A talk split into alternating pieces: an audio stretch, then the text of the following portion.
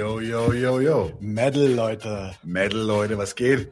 Darf man das sagen oder ist das irgendwie dann Nee, nee, komm, hau rein. politisch inkorrekt oder so? Nee, Nee. Drachenlord und so. Sag Nee, einfach, Metal, Leute. Herzlich willkommen bei 99 zu 1 Doppelpack-Folge im Monat März. Alter, das ist schon März. Das ist brutal, Das oder? erste Quartal ist vorbei. Ne? Morgen ist 1. April.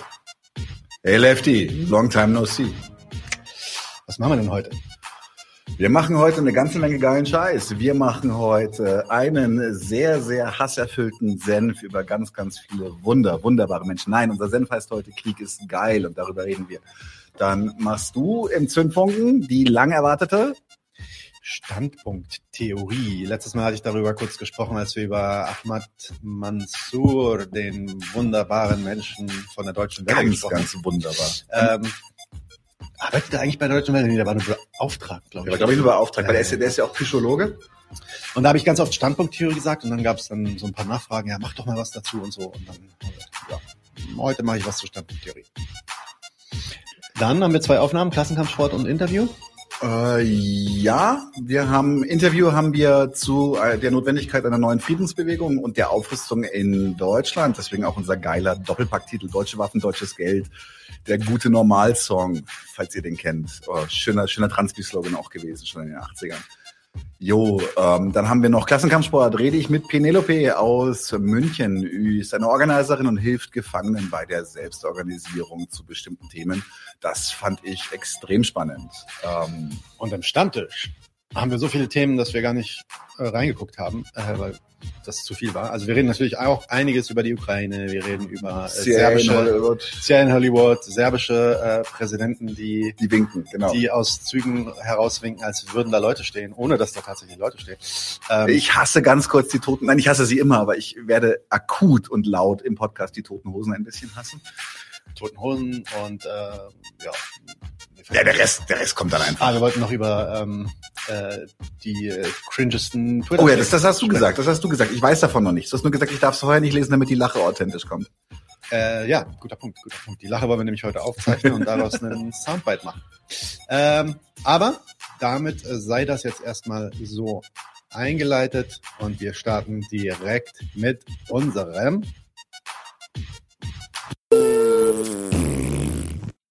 und zwar äh, Erstmal Anton reinholen. holen wir Anton rein. Anton. Hallo Anton. In äh, Bolivien. Das letzte Mal heute in Bolivien. Hallo. Ja, ich freue mich. Anton, Anton hat gestern einen äh, UFC-Fight gewonnen, aber ist danach ins Krankenhaus und ja, haben, haben gemerkt, dass beide seine Schienbeine gebrochen waren, obwohl er noch auf den stand. Er hat den Deswegen doppelten ist McGregor gemacht. er, Genau. Deswegen sieht man da die äh, Krücken hinter ihm. Ähm, äh, aber ja, mitmachen kann er noch. Lachen kann er noch, wie man sieht. So sieht's Wie aus. geht's da, wie geht's da drüben?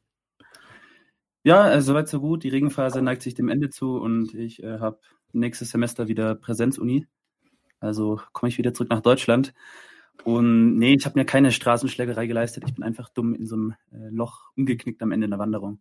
Genau. Aber ist schon wieder besser, Fuß spielt ab und ja, ich fliege Das ist einfach- Da ist einfach bei meiner Story jetzt geblieben. Ich glaube, die Leute hätten es abgenommen. Auf jeden Fall. Äh, Hast du die Hasskappe auf? Weil ich glaube, für den heutigen Senf braucht man eine. Oh ja. Oh yeah. Wir wollen nämlich heute reden über die Reaktion, ja, man kann sagen, vielleicht die Reaktion der Linken oder vielleicht, ja, ich weiß nicht, der Linkslibs. Ich will mich da immer nicht mehr Ich würde das tatsächlich einfach aus, aus Polemik heraus verallgemeinern. Die kriegen Auf- jetzt einfach alle. auf den Ukraine-Krieg. Und zwar, ja, wir wollten den Senf eigentlich, äh, wenn wir ihn segmentieren und später rausgeben, werden wir ihn wahrscheinlich nennen, äh, Krieg ist geil. Was Legst denkst du? Daniel? Ich soll loslegen. Ich kann auch loslegen. Ich meine, ganz ehrlich, ich, ich, ich krieg an manchen Sekunden kriege ich echt einen Föhn. Was soll denn der Scheiß? So, als hätten wir, als hätten wir, all, als, als würden wir alle unsere grundlegenden Werte verhandelbar machen. Also für mich findet, ich fange jetzt mal schon mit, mit, mit, mit dem Ende, mit der Konsequenz für mich an, aber ich, für, ich habe das Gefühl, das ist eine ähnliche Situation wie, wie damals die Sache mit, mit Serbien und dem NATO-Angriff auf Serbien, dass die Linke es wieder in Deutschland es wieder einmal schafft, all ihre Grundfeste einfach zu verraten, das bürgerliche Narrativ wirklich wie ein Zäpfchen in die Poperze und loszulegen. Und ich glaube tatsächlich, also in, wir waren nach der Nummer in Belgrad schon massiv geschwächt, weil das ja auch den, den äh, Entschuldige Nightmare Reality, den äh, Antideutschen massiv Aufstrom gegeben hat. Das waren ja auch mit einer ihrer Geburtsstunden damit. Anyway, ich glaube tatsächlich, dass die deutsche Linke die, die Folgen der Ukraine-Krise und den in meinen Augen absolut kopflosen Umgang der, der nur am Emotionalisieren ist, nur am den einen Heroismus pushen oder den anderen Heroismus pushen, aber nie irgendwie mal, mal einen Schritt zurückgehen und zu sagen, so, hey, leckt uns am Arsch. Das ist euer Scheißspiel. Das verurteilen wir grundlegend. Wir müssen hier jetzt keine Partei ergreifen. Müssen wir wirklich nicht. Und das ist das, was mich gerade so wahnsinnig macht. Alle wollen Partei ergreifen. Ich hatte ein Interview ähm, mit jemandem und der hat dann äh, in, in einem äh, Nachgespräch zu mir gesagt, er hat das Gefühl, dass wir uns gerade für, für Zuhälter entscheiden. So, welcher Zuhälter ähm, darf uns denn verwalten? Und er hat gemeint, dann müssen wir uns halt für den Zuhälter entscheiden, der uns weniger schlägt. Und ich muss sagen, das ist Bullshit. Entschuldige an ihn an der Stelle. Aber tatsächlich, ich möchte mich für keinen Zuhälter entscheiden. Ich möchte mich nicht zwischen der NATO und Putin entscheiden. Das ist für mich keine, das ist für mich keine Alternative. Das ist Kopfschuss, aber nichts anderes. Ja, abgesehen davon, dass diese Dichotomie, als ob das irgendwie, als ob das irgendwie so ein Konflikt von zwei Ländern wäre und äh, natürlich am Ende ist das auch alles ausgehend von, ähm, von Putin und ähm, äh, Putin ist ja auch Hitler, das wissen wir jetzt auch. Und Putin wird sowieso demnächst, also wenn wir den Ukraine nicht äh, stoppen, ne, wenn wir die Türken in der Schweiz nicht stoppen, dann sind die demnächst in Europa quasi. Also Putin ist die auch, Türken, was sind die hergeholt? Das war das nicht das Narrativ damals, dass äh, die Türken irgendwie, das Osmanische Reich damals gestoppt werden musste in der Schweiz oder in Österreich? Ich weiß nicht. Prinz Eugen von Savoyen in Österreich, ja. Genau, und weil, weil ansonsten halt Preußen und Europa überrannt wird von den Türken und so. Ähm, und ähm, das Problem ist, dass diese Narrative natürlich einerseits relativ simpel ist und ich, also vielleicht ja auch mal ganz ehrlich, so aus moralischer Sicht ist es vielleicht nicht mal falsch jetzt zu sagen, dass der Putin jetzt nicht der nicht der wunderbarste Mensch ist. Doch, er ist ein ganz, Doch, er ist ein ganz, er ist, ein ganz, er ist de facto ein ganz, ganz wunderbarer Mensch. Aber, aber äh, das ist übrigens ein Insider für alle Leute, die zum ersten Mal hier sind. Bitte schaut die letzte Folge, dann wisst ihr, was wir meinen, wenn wir sagen, wunderbarer Mensch. Nicht, dass wir, äh, dass wir jetzt sofort abgestempelt werden als Putin. Nicht nur Putin-Versteher, sondern als Putin-Freunde. Als, als ob das nicht schon längst passiert wäre. Insofern. Äh, ja, aber wie gesagt, guckt euch die letzte Doppelpack-Folge an, dann wisst ihr, was wir mit wunderbarer Mensch meinen. Man muss ja aufpassen, was man so sagt. Ähm, mhm. und welche Beleidigung man so raus hat. Aber worauf ich hinaus wollte ist, ähm, eigentlich, äh, genau, ich bin, glaube ich, nicht so enttäuscht wie du im Sinne von, äh, oh, Nein, wir machen wieder einen Fehler oder wir, sauer. Äh, wir, ja genau, ich bin, ich bin auch sauer, natürlich, aber nicht enttäuscht im Sinne von, wir machen einen Fehler und äh, wir machen wieder den gleichen Fehler wie damals. Ähm, ich bin auch gar nicht mehr, ehrlich gesagt, ich bin mittlerweile auch überhaupt nicht mehr auf dem Wir. Ja, ähm, Hast in die Outgroup gedrückt, oder? äh, es ist, auf jeden Fall, es ist auf jeden Fall so, dass man sieht, dass das, was sich heute links bezeichnet oder linkslips bezeichnet oder linksliberal bezeichnet oder progressiv bezeichnet, ähm, äh, moralisch sich äh, so bezeichnet und sich moralisch so versteht, aber allerlei ähm, ja, Anspruch an eine materialistische oder vergiss mal, vergiss mal Materialismus und Marxismus und so. Einfach Analytisch, eine, einfach eine analytische und eine, eine, eine, eine durchdachte und mit Mühe erstellte Analyse, eine geopolitische Analyse irgendwie auf die Beine zu stellen, die nicht in Absoluten, die nicht in Schwarz-Weiß denkt und die nicht einfach nur das Ganze betrachtet als ein Hockeyspiel zwischen zwei Teams und das eine Team dann anfeuern kann äh, und das an, bei dem anderen hofft. Und wo es dann eigentlich im Endeffekt auch dann tatsächlich nur noch darum geht, also wirklich, da kommt, fällt dann auch dieses Wort, wer gewinnt.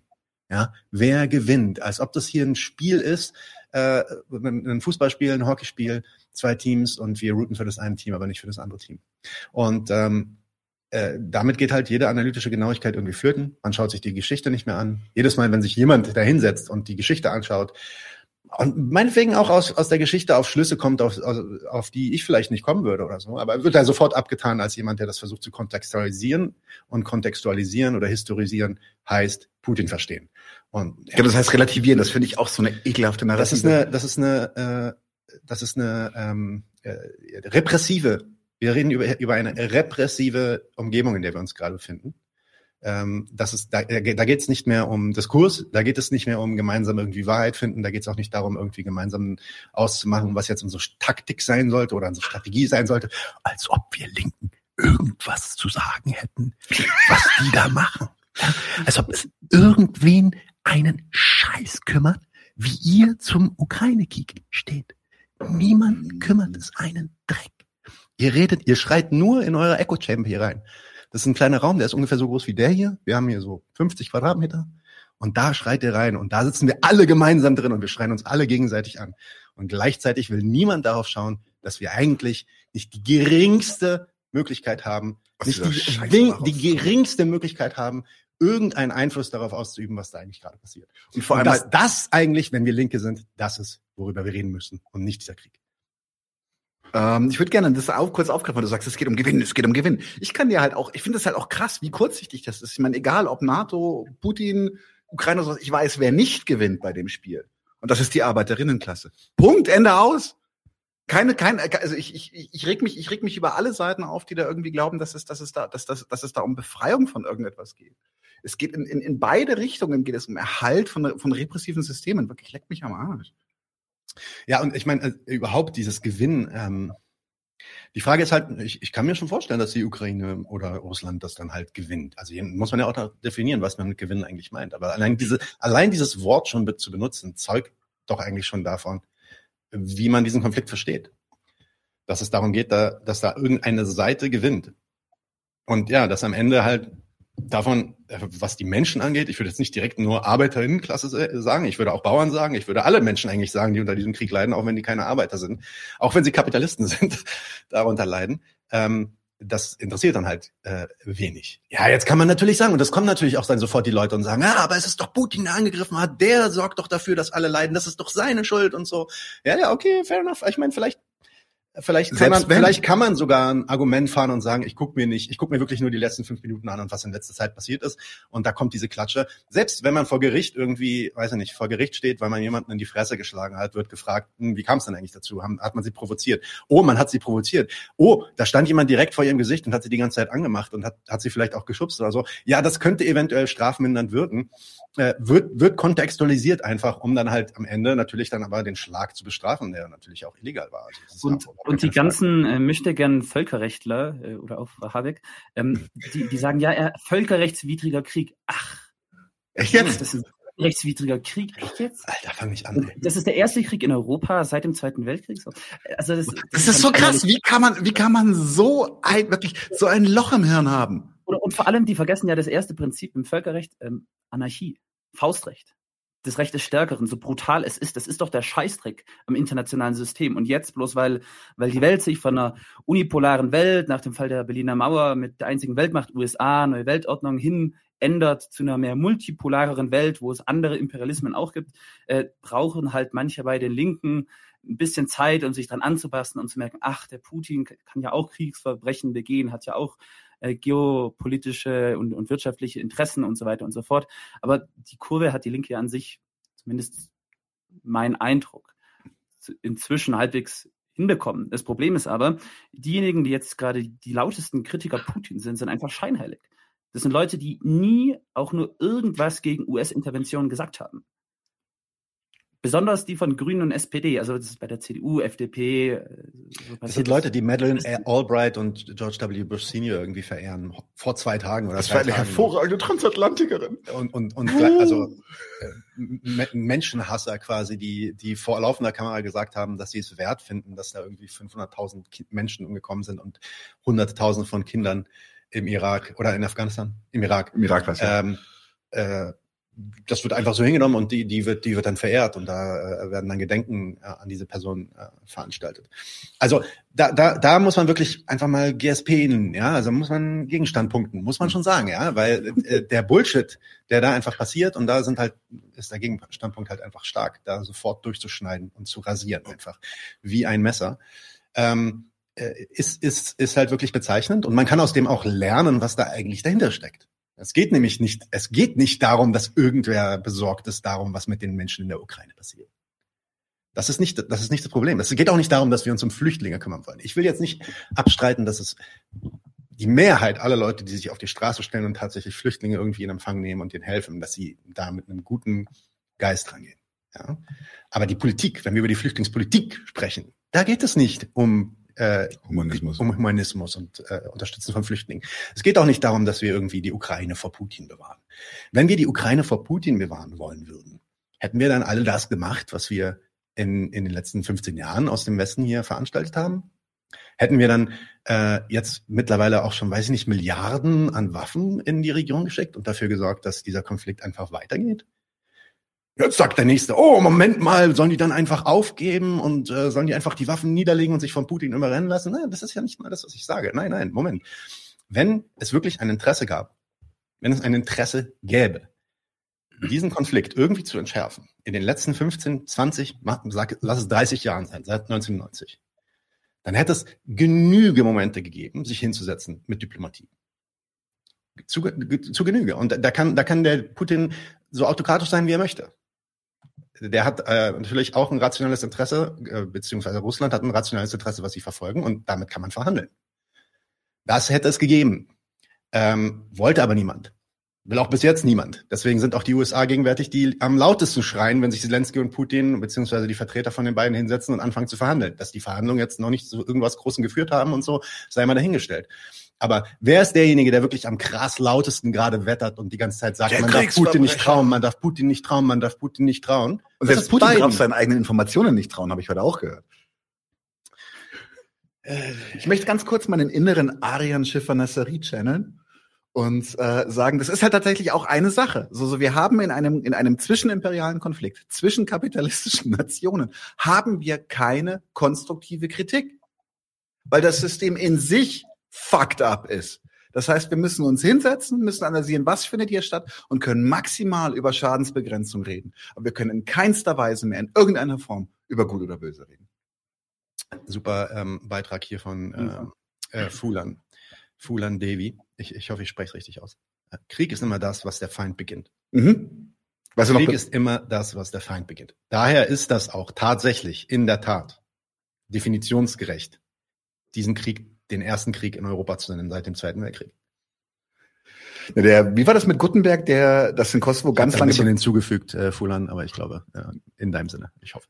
Äh, Gutenberg hat auch ganz lange zum Kosovo gesagt, das ist ein bewaffneter Konflikt und dann gab es von der, äh, der Titanic ähm, gab es dann so eine Karikatur, wo so ein Kind an, an Gutenberg zupft und sagt so, hey, bewaffneter Konflikt, ich ein Eis. Und Gutenberg antwortet, naja, in dem Zustand kann man auch Krieg sagen. Ach Gottchen. Nee, aber ähm, ich glaube, was wir da auch ähm, diskutieren müssten, wäre vor allem die Rolle der Medien.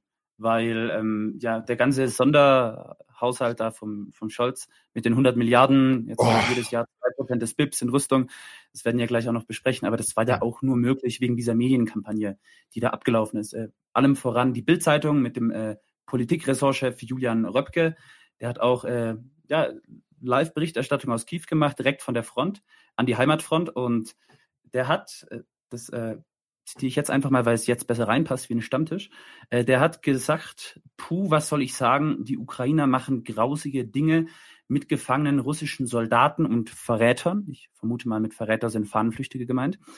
Aber ich werde das hier nicht posten. Es ist grundfalsch, aber es passiert und jeder, der es kritisiert, sollte sich fragen, was er in so einer Situation machen wird. Also, was macht der Bild äh, ja, Politik-Ressortleiter äh, da, der Julian Röpke, ich glaube, der rechtfertigt Folter. Und ja, er rechtfertigt, er rechtfertigt Kriegsverbrechen. Also wenn man schon auf Völkerrecht beharrt, dann rechtfertigt ja. er hier Kriegsverbrechen. Aber, aber hat die Bildzeitung ist schon eine Nummer, wie sich der, wie die da echt äh, Scharfmacher sind und naja, von der Bild ja. hätte man es eigentlich erwarten können. Aber äh, wir haben ja auch das Katapult-Magazin. Äh, Boah. Wir haben das war krass. ganz ruhig, ganz ruhig. Von, Alter. Beginnen, beginnen wir vom Anfang an. Von Anfang an. Also, Erzähl die mal, haben, hat sich so toll angehört am Anfang. Ich war da aber ich habe schon so ein bisschen äh, gerochen, da muss irgendwas dran faul sein. Also Katapult-Mitarbeitende verzichten auf 50 Prozent Gehalt und stellen 20 Mitarbeitende aus der Ukraine ein.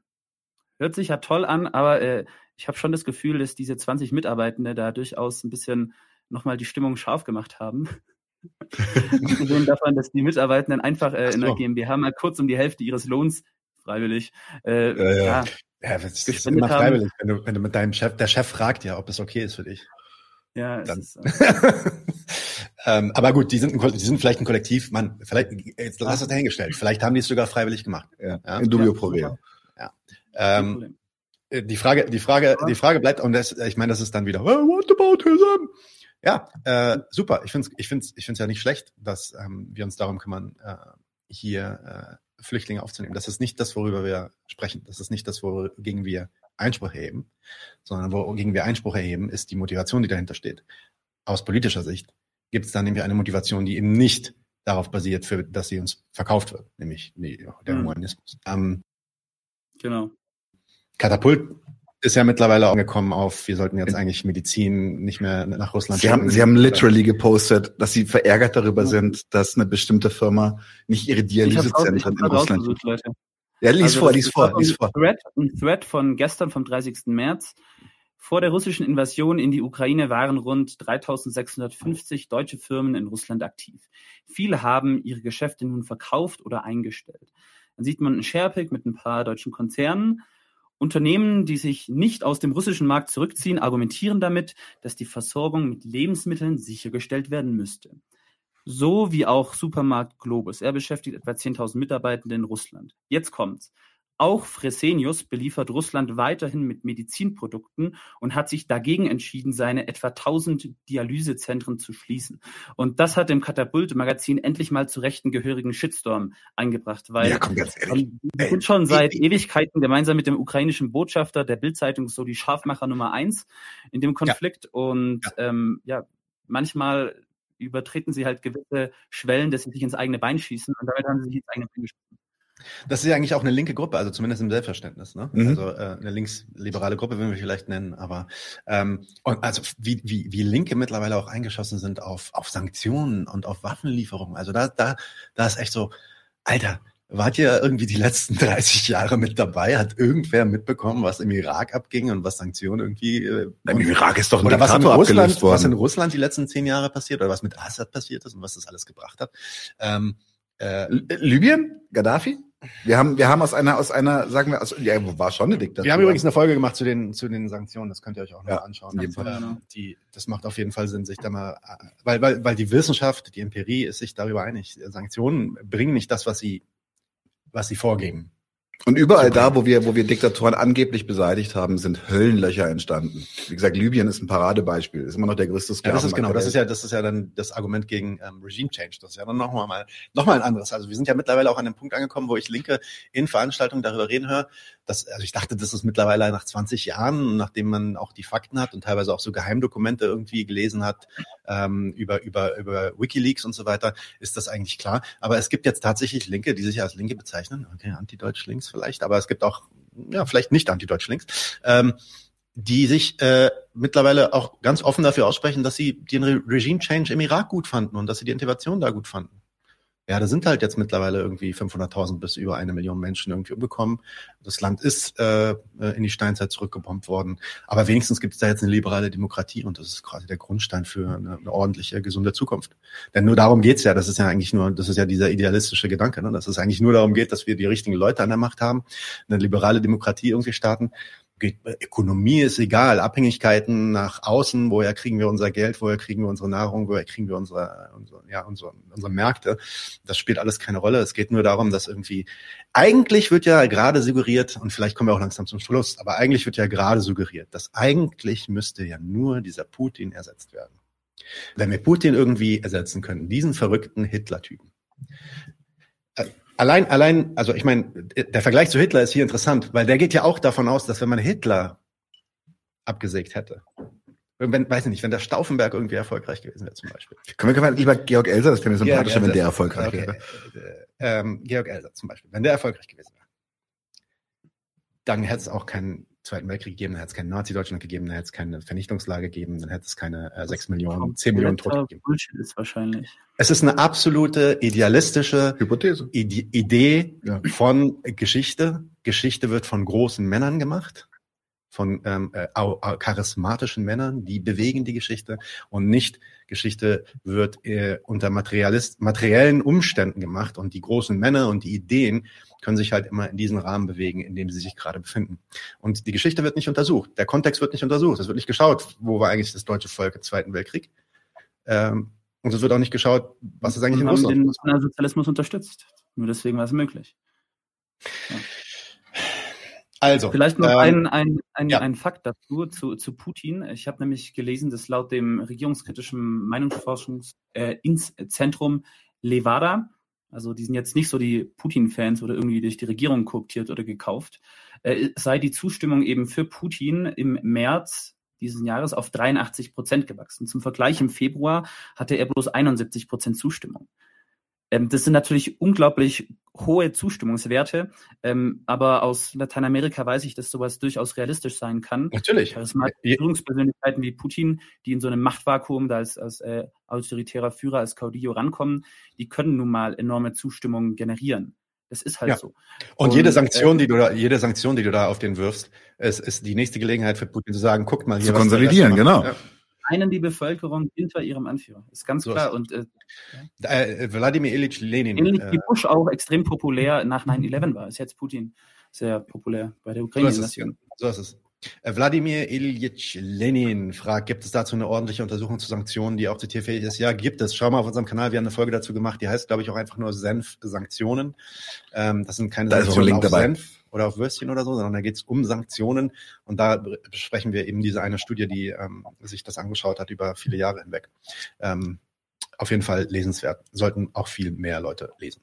Ich würde tatsächlich gerne noch mal noch, noch wegen den Zustimmungswerten von Putin noch mal sagen, was auch krass ist, ist, wie sich plötzlich alle Leute hinter Scholz stellen. Wie sie applaudiert haben, als die 100 Milliarden freigemacht wurden. Und da möchte ich, ich möchte jetzt ein Zitat bringen, ein richtig giftiges. Und zwar ist das entstanden bei einem Dialog während der Nürnberger Prozesse zwischen einem Militärpsychologen und Hermann Göring.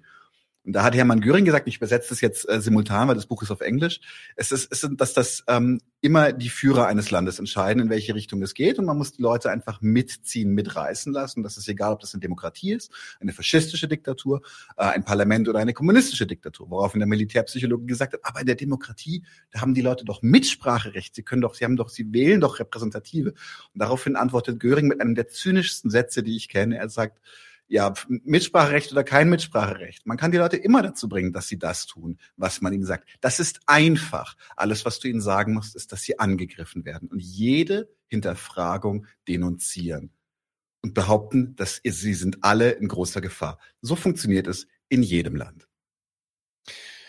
Okay, ich glaube, wir haben genug gerantet. Ah, du wolltest, glaube ich, noch was. Ich wollte noch eins, wollte noch ein, wollte ein, noch tatsächlich ein weiteres Zitat bringen, glaube ich. Genau, Schluss. ich wollte noch einen Kumpel zitieren, und zwar Dr. Stefan Kalmring, äh, arbeitet unter anderem bei der Rosa-Luxemburg-Stiftung.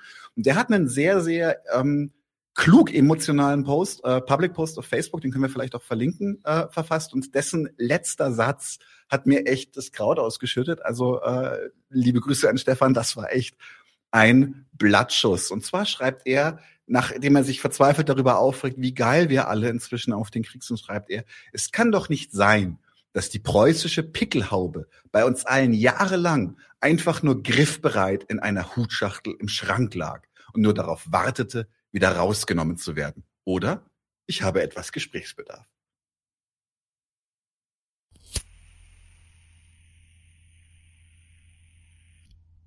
Äh, Zündfunken. Wir wollen ähm, nach diesen recht belebten äh, Senf, wollen wir über was ganz anderes sprechen, nämlich über die sogenannte Standpunkttheorie. Ich, ich hoffe, dass für alle Leute, die ähm, in der letzten Folge nicht dabei waren und unser, unser Bit zu Ahmed Mansour nicht gehört haben, dass ähm, ihr relativ schnell ähm, bemerkt, warum dieses Thema so wichtig ist. Ich versuche das so ein bisschen einzuleiten, kurz zu sagen, was Standpunkttheorie eigentlich ist. Dann reden wir ein bisschen darüber, woher, woher das eigentlich kommt, was ist die Geschichte der Standpunkttheorie. Und dann elaboriere ich ja, eine theoretische und auch eine praktische Kritik. So, Standpunkttheorie wird auch Standpunkt Epistemologie genannt. Epistemologie ist die Lehre von, vom Wissen oder die Lehre davon, wie Wissen entsteht. Ja? Und äh, Standpunkttheorie ist eine Theorie, die sich eben genau mit dieser Frage beschäftigt, nämlich wie kommt Wissen zustande? Und sie basiert auf einem ähm, auf einer bestimmten Einsicht, die sagt, dass ähm, dass die Ansichten und die ja die Ansichten und das Wissen von Individuen darauf basiert, welche gesellschaftlichen und politischen Erfahrungen sie gemacht haben aus ihrem Standpunkt heraus. Ja? Ähm, also wenn man sich, wenn man sich irgendwie mal im Internet anschaut, was ist Standpunkttheorie, woher kommt das eigentlich, was ist das eigentlich, dann kommt man meist so auf diese drei Punkte, die aufgezählt werden. Wissen ist gesellschaftlich situiert, das ist der erste Standard. Also gesellschaftlich situiert heißt, das befindet sich in einem bestimmten Bereich in der Gesellschaft, ja, vielleicht im, im Zentrum, im gut bürgerlichen Zentrum oder eher so in den Margen, weiß ich nicht, ähm, Richtung Hartz-IV-Empfänger oder vielleicht sogar Flüchtlinge und noch mehr, noch, noch härter unterdrücktere Menschen haben andere Art, die Welt zu verstehen und andere Art von Wissen. Ähm, ausgegrenzte Menschen, das ist dann die zweite ähm, äh, Maxime, ausgegrenzte Menschen haben aufgrund ähm, ihrer Ausgrenzungserfahrung Vorteile, wenn es darum geht, bestimmte ähm, Formen des Wissens zu erlangen. Ja, also was, was bedeutet das eigentlich für die Psyche? Was bedeutet das für das eigene Leben, wenn man jetzt mit Rassismus konfrontiert ist? Da kann jemand, der ähm, weiß, in Deutschland aufgewachsen ist und vielleicht selber nie so groß Rassismus erlebt hat, vielleicht nicht so viel mitreden, wenn es darum geht, was das bedeutet und wie sich das anfühlt und ähm, was das für Effekte hat. Ähm, und ja, der dritte Punkt ist im Endeffekt, sagt im Endeffekt aus, dass wenn wir empirische Forschung machen, also gesellschaftliche, soziologische Forschung, dann sollten wir diese beiden Punkte in Betracht ziehen. Ja, also ganz einfach. Wenn ihr euch irgendwas anschaut, wenn ihr euch anschauen wollt, wie bestimmte Ansichten in der, in der Gesellschaft irgendwie zustande kommen, ähm, solltet ihr euch nicht nur irgendwie äh, mit den Befragungen zum Beispiel, die ihr mit irgendwelchen ähm, äh, Fragebögen irgendwie äh, in die Bevölkerung tragt, ähm, auf äh, weiß ich nicht, die Mittelschicht konzentrieren, weiße Mittelschicht konzentrieren, sage ich mal, oder nur auf Männer oder so, sondern sollte versuchen, das zu diversifizieren und vor allem, wenn es um Themen geht, die dann halt auch eben auch ausgegrenzte Menschen angehen, diese ausgegrenzten Menschen auch ähm, äh, mit einbeziehen. Ja? Also das ist ein bisschen kompliziert eingedrückt, aber eigentlich ist das eine relativ triviale Einsicht. Ja? Äh, die ergibt sich eigentlich, wenn man so ein wissenschaftlich-empirisches Mindset hat und versucht, die Welt zu verstehen, dann macht es eben einfach Sinn, die Erfahrung von Menschen aus unterschiedlichen gesellschaftlichen Schichten und mit unterschiedlichen gesellschaftlichen politischen Stellungen bei der Generierung des Wissens mit in Betracht zu ziehen. Standpunkttheorie besagt also grundlegend erstmal einfach, wenn man die Welt verstehen möchte, schau dir alles an, was du kannst. Ähm, willst du also zum Beispiel verstehen, wie Sexismus die Welt beeinflusst und strukturiert? Ja? Ähm, ist es notwendig, äh, die Erfahrung, die Erfahrungen von Frauen in Betracht zu ziehen oder die Erfahrung von Transpersonen oder Queerpersonen und so weiter. Ja? Ähm, in der Wissensforschung gehen dann die einzelnen theoretischen Postulate noch um einiges weiter. Also das ist eine Theorie, die gibt es mittlerweile auch schon seit 50, 60 Jahren, ähm, mindestens seit den 70ern. Aber der Ausgangspunkt ist im Endeffekt hier an dieser Stelle zu finden. Das ist Standpunkttheorie. Ähm, wir werden ein bisschen auf die theoretischen Auswüchse noch zustande, äh, zur Sprache kommen, aber erstmal will ich einen kurzen Überblick geben über die Geschichte. Denn heutzutage wird Standpunkttheorie äh, von Marxisten relativ hart ähm, angefeindet. Ähm, äh, Im Sinne von, ja, vor allem in ihrer praktischen und politischen Umsetzung. Standpunkttheorie das Interessante dabei ist, warum, warum sage ich das? Ähm, weil der Ursprung, beziehungsweise die Leute, die in den 70er Jahren diese Standpunkttheorie, vor allem die feministische Standpunkttheorie, ähm, populär gemacht haben, die bezogen sich auf Marx. Und ähm, wir werden auch sehen, zu Recht, zum Teil auch zu Recht. Ja? Ähm, Standpunkttheorie wurde in den 70er Jahren populär gemacht durch Vertreter der sogenannten feministischen Standpunkttheorie. Ähm, ein Beispiel ist Sandra Harding, die hat extrem viele Bücher dazu geschrieben. Ich glaube, die schreibt auch immer noch. Oder Dorothy Smith. Und äh, wie gesagt, die prominentesten Vertreter wie diese ähm, äh, beziehen sich tatsächlich sowohl auf Hegel als auch auf Marx und Lukács. Jörg Lukas. Ja.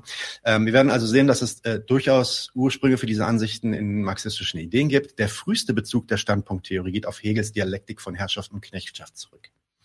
Hegel argumentiert, und ich bin jetzt kein, ich, ich habe nicht groß Hegel gelesen, ich kenne mich da nicht gut mit aus. Ich weiß, in den Comments sind manchmal so Hegelianer mit dabei, die nehme ich total auseinander, wenn ich irgendwelche Begriffe von Hegel falsch verwende. Insofern, ich eine recht basic Zusammenfassung von dieser Herrschaft, Knechtschaft, Dialektik. Ähm, und ihr könnt mich gerne korrigieren in den Comments. Herr Hegel argumentierte, dass der Knecht oder der Sklave nach einer Zeit der Knechtschaft ein besonders befreites Bewusstsein erreicht nämlich dadurch, dass er A, im Kampf gegen seinen Herrn, ja, und auch durch die Unterdrückung von seinem Herrn, eine besondere Form des Selbstbewusstseins entwickelt, also äh, versteht, was seine Rolle eigentlich ist in dieser Beziehung und dass er auch ähm, ja, äh, sich quasi, ja, Lukas würde sagen, hier sich verdinglicht im Sinne von, er sieht sich selbst als ein Objekt in einer, in einer ökonomischen Beziehung zu einer anderen Person oder in einer gesellschaftlichen Beziehung zu einer anderen Person. Und gleichzeitig wird er gezwungen, ähm, ja, von dem, von dem äh, Herren wird er zur Handarbeit gezwungen. Und aus dieser Handarbeit lernt er mit der Zeit, dass er in der Lage ist, die Welt zu formen, zu bauen, ähm, äh, zu beeinflussen. Ja, dadurch, dass er selbst Hand anlegt, dadurch, dass er ähm, gezwungen wird, weiß ich nicht, zum Beispiel das Feld zu bestellen oder so. Ja? Er kann also die Welt um sich herum beeinflussen. Der Knecht hat also so einen besonderen Standpunkt, der ihn dann zu einem befreiteren Bewusstsein verhelfen könnte, als es dem Herrn überhaupt möglich ist, der dann einfach nur in seiner Villa sitzt und ähm, seine Gelüste aus, ausübt. Äh, Hegels Dialektik führte dann also zu der Idee, oder beziehungsweise Hegels Dialektik der Knechtschaft führte also zu der Idee, dass Unterdrückung und Ungerechtigkeit aus der Perspektive der Unterdrückten analysiert und verstanden werden sollte. Das war der, das war so der erste Moment, wo das kam. Ja. Der nächste Schritt im Aufkommen dieser Idee findet sich dann in der Art und Weise, wie Marx und Engels ihre Klassenanalyse und ihre Dialektik von Klasse und Klassenbewusstsein schaffen. Die, da kommt so diese sogenannte Idee vom Standpunkt des Proletariats auf den Plan. Ähm, das ist ein, übrigens ein Begriff, den haben die selber so nie benutzt. Also Standpunkt des Proletariats kam vielleicht ein oder zweimal vor. Aber ja, genau, äh, Harry Lady, sorry, aber das ist ein cooler Name. Ähm, äh, das geht ein bisschen in Richtung Critical Whiteness, beziehungsweise es hängt damit zusammen. Da kommen wir auch gleich dazu, ja, da, das, wenn wir auf die Kritik kommen. Ähm, die Idee vom äh, Standpunkt des Proletariats, wie gesagt, von Marx und Engels so explizit nicht erwähnt, aber schon als Thema äh, zu sehen. Ähm, damit ist nämlich gemeint, dass aufgrund der gesellschaftlichen Beziehungen, die die kapitalistische Produktionsweise stellt, die Gesellschaft sich spaltet in zwei große Klassen. Natürlich gibt es noch andere Klassen, aber die zwei großen Klassen sind die von Proletariat und Bourgeoisie, ne, Kapitalist und Arbeiter, ähm, ähm, äh, die äh, natürlich dann auch für eine unterschiedliche Erfahrungswelt zwischen den beiden sorgt, nämlich einmal die Erfahrungswelt für die Proletarier, die äh, und die der Kapitalisten. Und die Situation der Proletarier erlaubt vor allem den Proletariern in der Situation, in der sie sich befinden, diese Ausbeutung zu verstehen und damit den Kern der kapitalistischen Produktionsweise besser zu verstehen als die Kapitalisten selbst, die von ihren eigenen ähm, ja, bürgerlich-ökonomischen Ideologien natürlich auch geleitet werden. Ja, es viele Kapitalisten sind sich auch klar, dass sie andere Leute ausbeuten. Extrem viele Kapitalisten äh, rechtfertigen das allerdings mit ihren bürgerlichen Ideologien natürlich. Ja? Und da diese Einsicht zu haben, ähm, wie sehr die eigene Arbeit äh, zum, zur Bereicherung für jemand anderen beiträgt, das ist dem Proletariat hier eigentlich eher vorenthalten, ja? beziehungsweise dem Proletariat vorgemerkt. Ähm, äh, in der historischen materialistischen Analyse des Kapitalismus beeinflusst die Struktur, also diese kapitalistische Struktur des Produktionsprozesses beeinflusst das Bewusstsein. Ja, in der deutschen Ideologie sagen Marx und Engels nicht das Bewusstsein bestimmt das Leben, sondern das Leben bestimmt das Bewusstsein.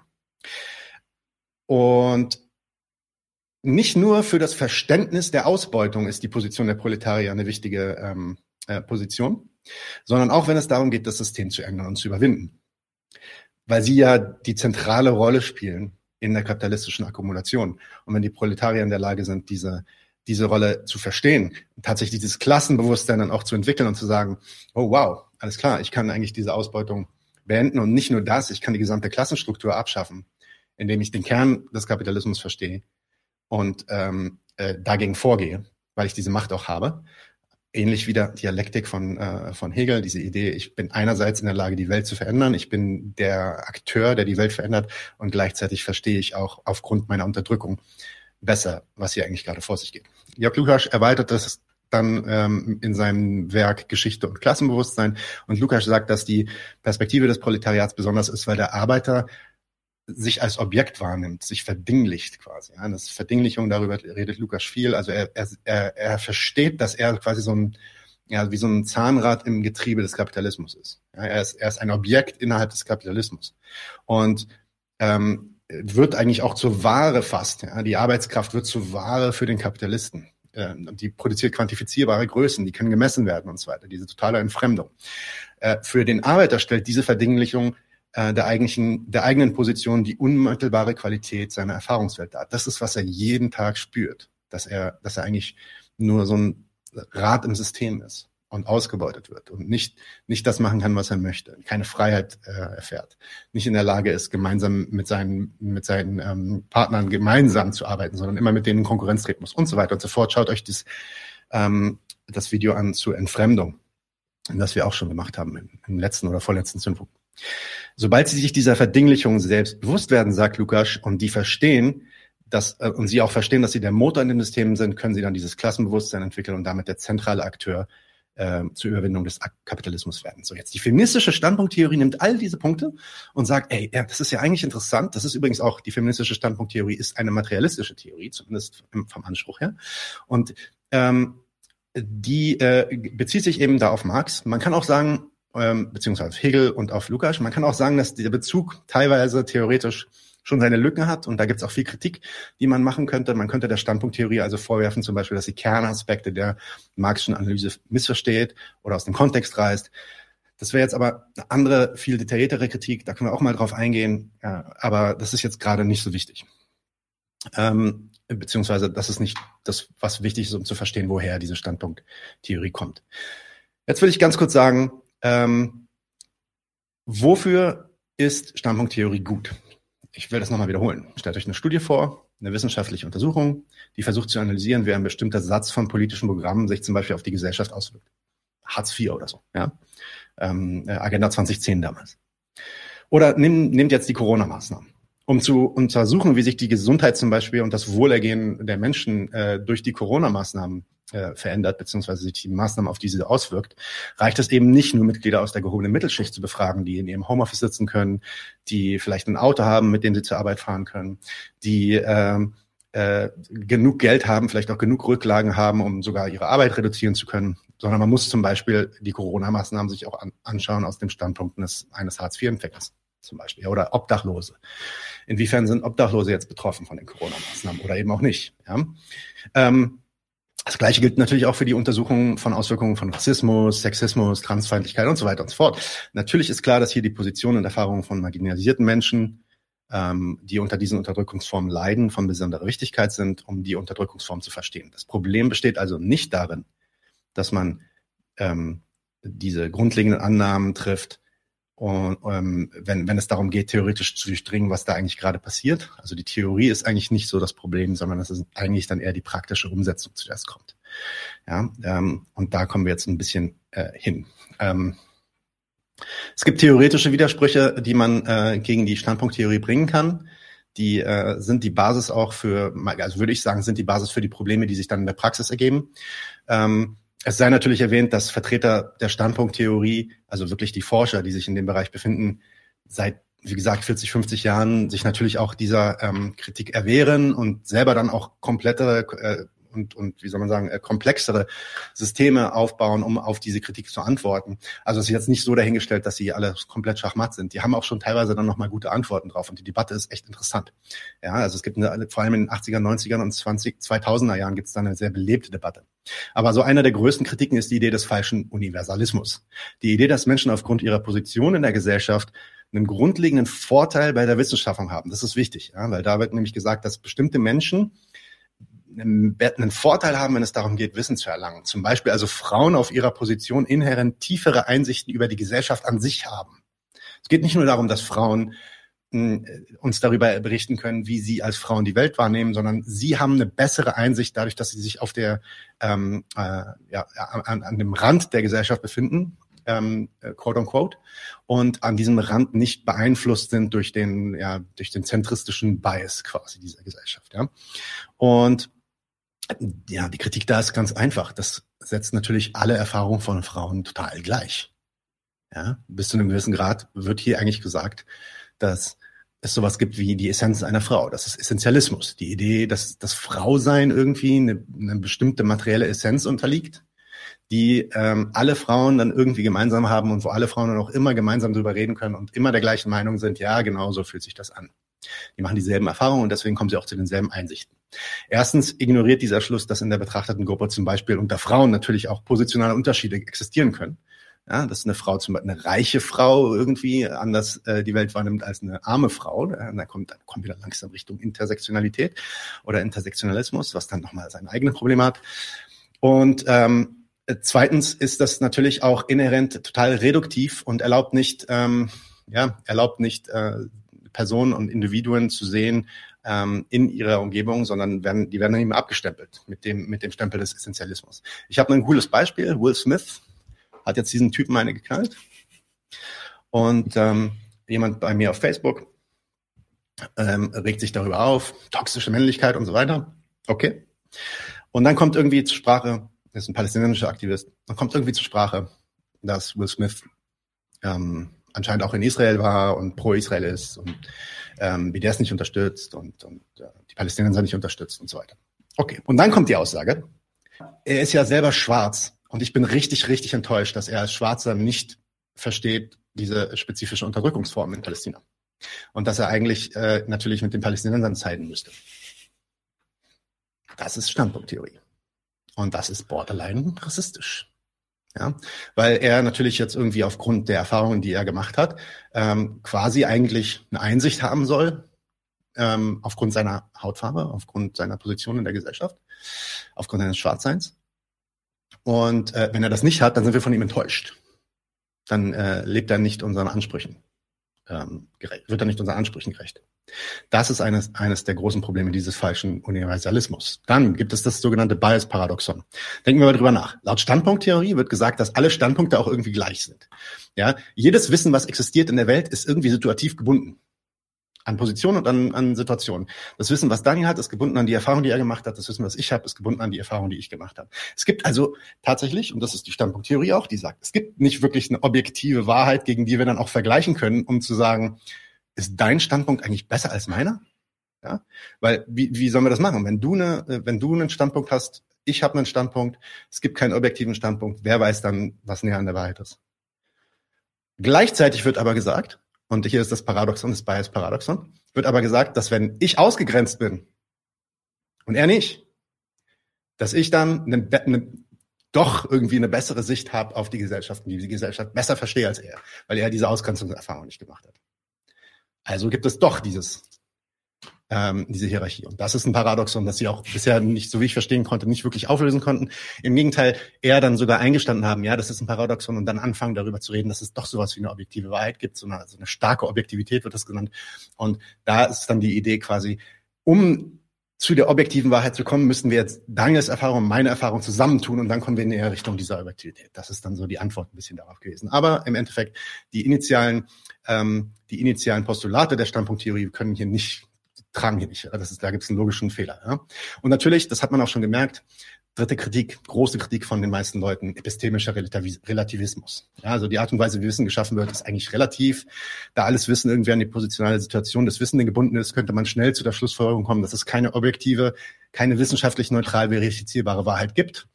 Also alles irgendwie relativ ist. Alles Wissen ist ähm, relativ. Die Kritik am Relativismus kann eine eigene Folge werden. Also da müssen, müssen wir jetzt nicht ins Detail gehen.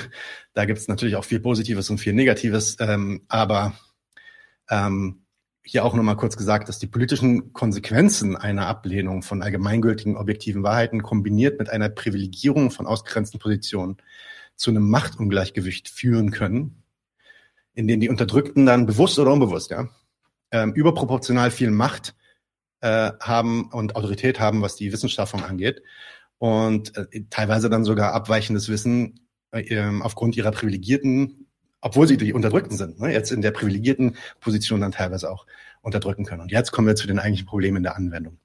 Das sind ja natürlich alles recht interessante Diskussionen und Debatten gewesen, teilweise aber ziemlich abstrakt. Versuchen wir das mal konkreter zu machen. Ja.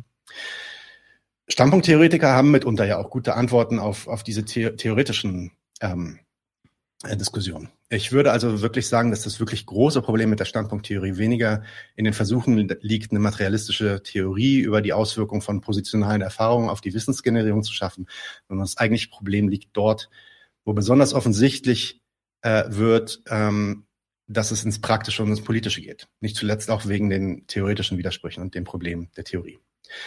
Zum Beispiel. In der Praxis bedeutet Standpunkttheorie nämlich in erster Linie das Übergeben von konversationeller Autorität und Aufmerksamkeit an die, die am besten in die jeweilige gesellschaftliche Kategorie fallen, die gerade im Fokus steht, völlig unabhängig davon, ob diese Personen tatsächlich diese Erfahrung persönlich gemacht haben oder nicht.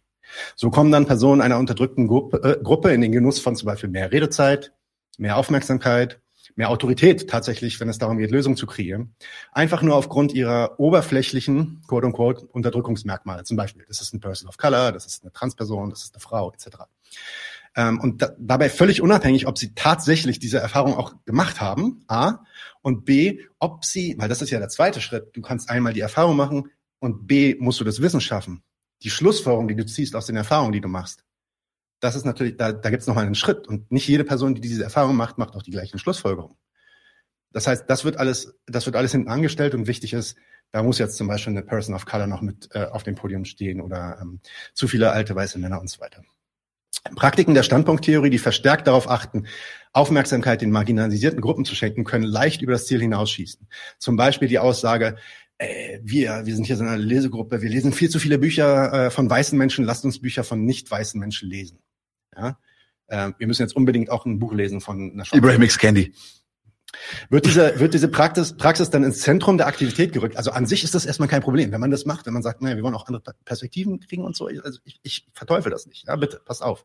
Aber wenn diese Praxis ins Zentrum der Aktivität gerückt wird, also wenn das wirklich was der Hauptteil der Aktivität wird, ähm, kann sie natürlich ablenken von äh, den eigentlichen Zielen, die diese Bewegung erreichen möchte. Vor allem, wenn die Bewegung irgendwie größere soziale Ziele erreichen will, die all diese Unterdrückungsgruppen irgendwie überspannen möchte. Zum Beispiel, weiß nicht, Deutsche Wohnen enteignen, Medicare for All in den USA äh, oder hier 99 zu 1, der Sozialismus, der Kommunismus. Ja? Ähm, da wollen wir natürlich eigentlich alle mitnehmen. Und wenn wir uns dann die ganze Zeit auf diese ähm, auf dieses Verstärken der Autorität von Randgruppen und von ähm, äh, äh, ja, Unterdrückten nur konzentrieren und nicht mehr dieses Big Picture im Bild haben, kann das natürlich zum Problem werden.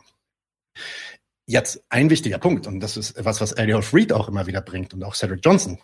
Äh, Eliten in, in diesen Randgruppen, also zum Beispiel, weiß ich nicht, ähm, sehr besonders gut gebildete, reiche, schwarze Menschen zum Beispiel, können so ziemlich schnell in den, in den Genuss kommen von Aufmerksamkeit, die sie erstens A nicht brauchen, ja, weil ähm, sie ja selber schon in einer relativ privilegierten Gruppe sind, äh, äh, relativ gesehen, oh, weil sie dann eine äh, höhere Wahrscheinlichkeit haben in, und gleichzeitig natürlich auch, sorry, Punkt zwei, gleichzeitig auch eine höhere Wahrscheinlichkeit haben, in diesen politischen Aktivitäten überhaupt verstrickt zu sein.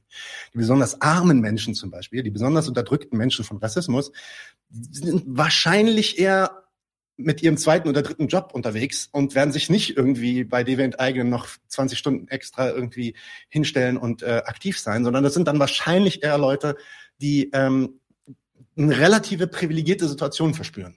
Ja? Und wenn diese dann jetzt auch noch diese, diese, diese Extra-Privilegien bekommen, dann ähm, ja, können zum Beispiel schwarze Eliten in den USA dann leichter an den Universitäten arbeiten, was aber natürlich dem, der Mehrheit der schwarzen Menschen in den USA überhaupt nicht hilft, ja vielleicht sogar gleichzeitig ihre Position in der Gesellschaft zementiert, weil die Weißen sich dann natürlich in dem Moment auch auf die Brust schreiben können, guck doch mal hier, wir haben doch hier überall an den Universitäten, das sind mindestens 20 Prozent äh, schwarze Leute.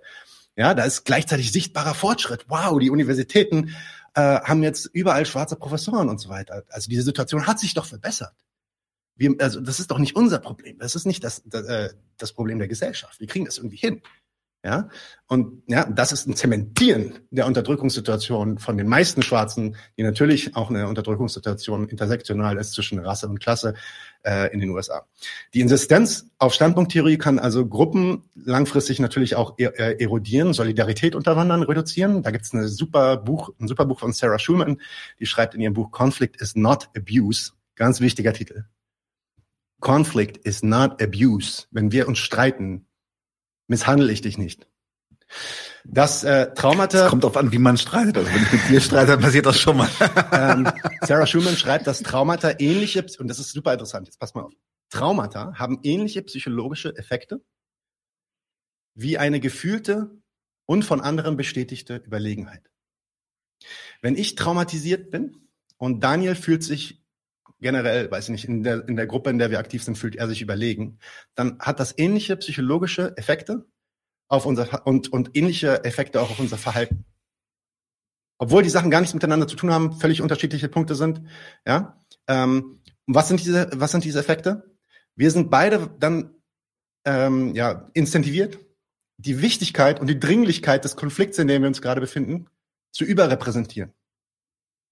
Wir haben einen, wir haben einen Incentive, also einen Anreiz, das zu tun, weil wir ja, wenn, wenn wir klar machen, dass wir gerade besonders unterdrückt werden, dieses, diese besondere Aufmerksamkeit bekommen. Ja, ähm, also diese Übertreibung des Schadens, den wir gerade nehmen. Ich will jetzt nicht hier Opferhaltungen zu sagen, weil dann kommen wir relativ schnell so in diese rechte, in diese rechte Ecke. Und da will ich, das ist eine ernsthafte Kritik, die ich jetzt mache. Das ist keine ähm, Culture-Kritik. Ja? Aber das, das ist etwas, was sowohl traumatisierten Personen, also wirklich von Unterdrückung ähm, traumatisierten Personen eigen ist, als auch den Personen, die einfach nur genießen, dass sie das Sagen haben.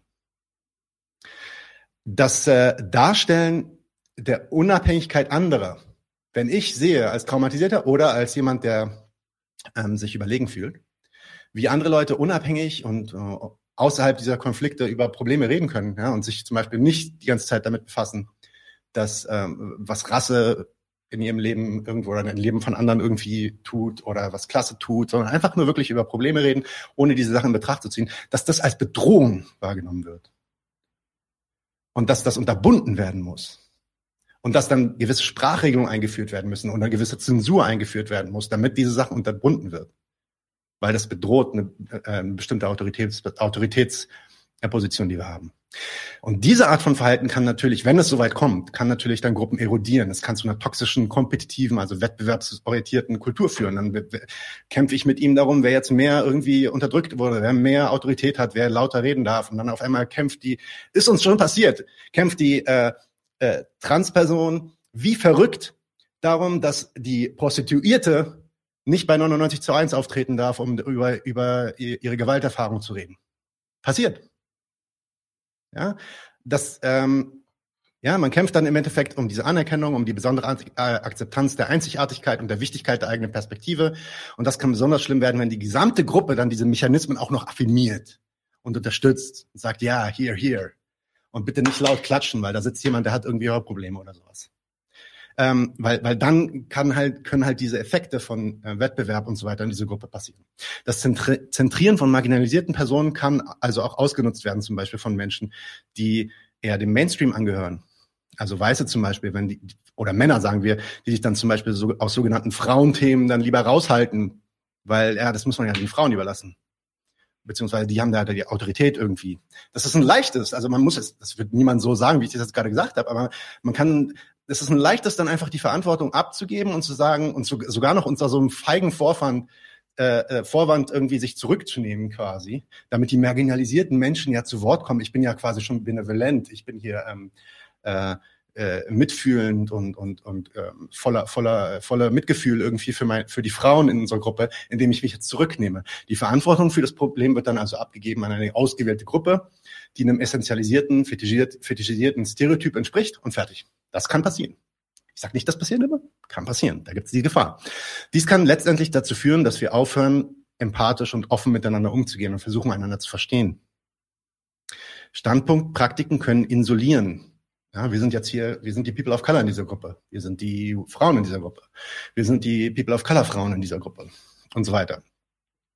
Ähm, und können dann die gemeinsame Entwicklung als Koalition natürlich dann auch hemmen. Während Identitäten feiner und feiner werden und die Unterschiede und Widersprüche zwischen diesen Identitäten immer stärker werden, reduziert sich die Möglichkeit, mit der Position einer anderen wirklich aufrichtige Solidarität zu zeigen, die über dieses performative Virtue Signaling hinausgeht.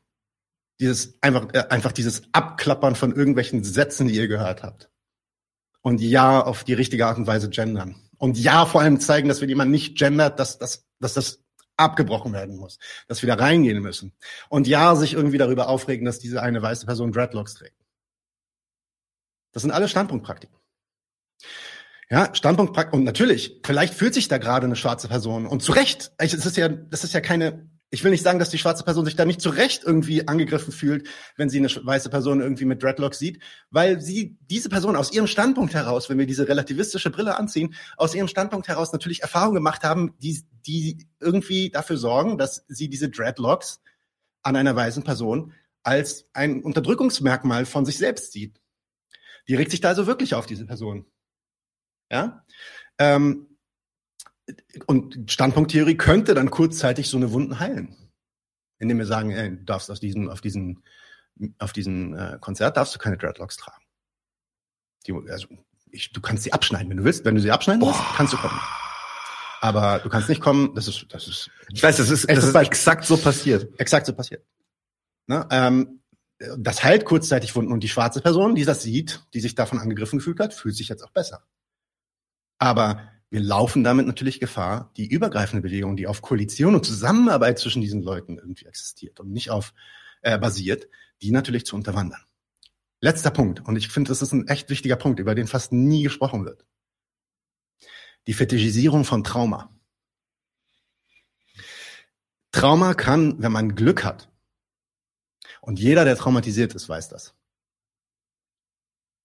Wenn man Glück hat und eine gute Traumabewältigung durchmacht, kann es dafür sorgen, dass das Bausteine gibt für gute Einsichten. Dass das quasi irgendwie eine Art von Weisheit erzeugt. Wenn man Glück hat. erstmal sind die Bausteine allein, die sich durch das Trauma ergeben, wie, wie ich vorhin schon gesagt habe, nicht, nicht das, was man, was alle, was, ja, was den Wert ergibt, sondern wir müssen natürlich daraus auch noch Einsichten und Wissen transformieren und wirklich progressiv wirken. Aber die gleichen Erfahrungen können auch beschädigen. Das ist Trauma. Trauma macht kaputt.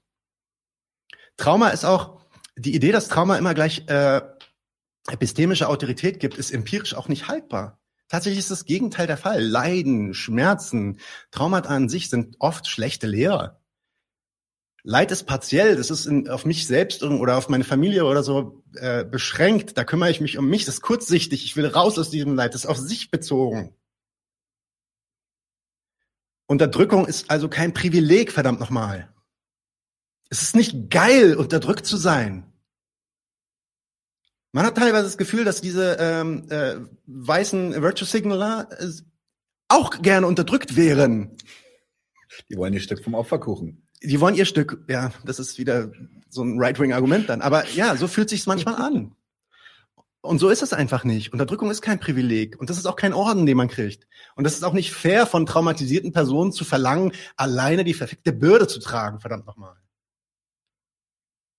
können nicht die ganze Zeit alles an, an, an die People of Color irgendwie abgeben und sagen, ja, das ist doch deren Verantwortung.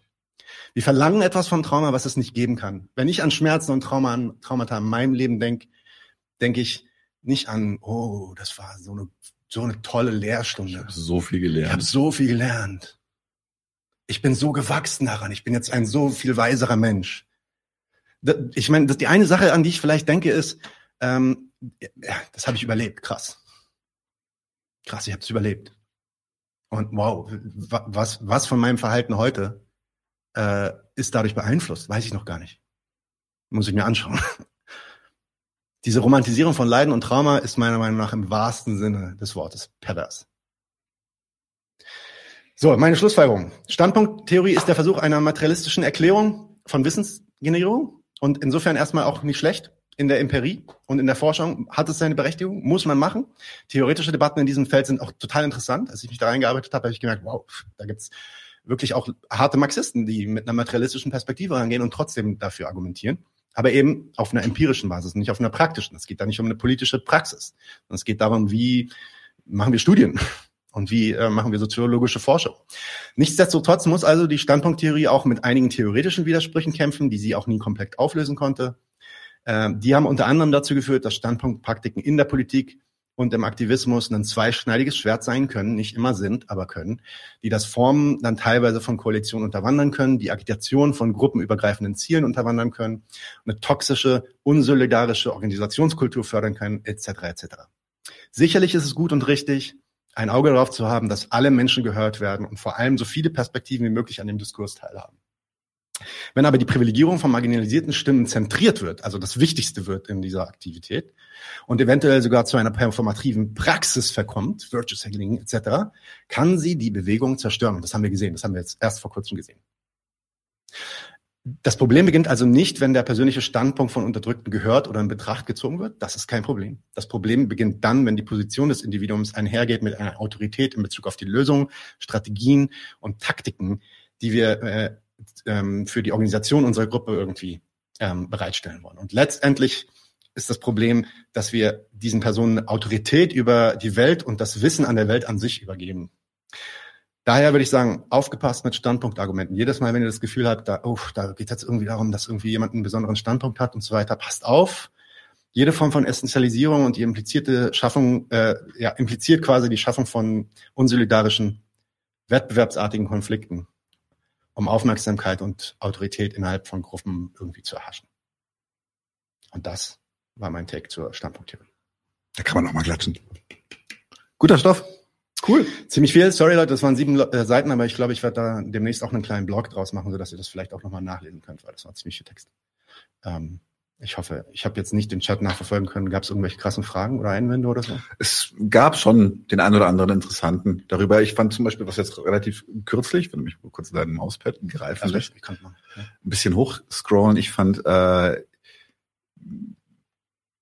Genau, das fand ich von Harry Lady fand ich super. Wenn sich keiner mehr verstehen kann, weil keiner mehr die Erfahrung des anderen hat, ist auch die Frage, wie oder wie sollen wir oder wie können wir noch kommunizieren miteinander.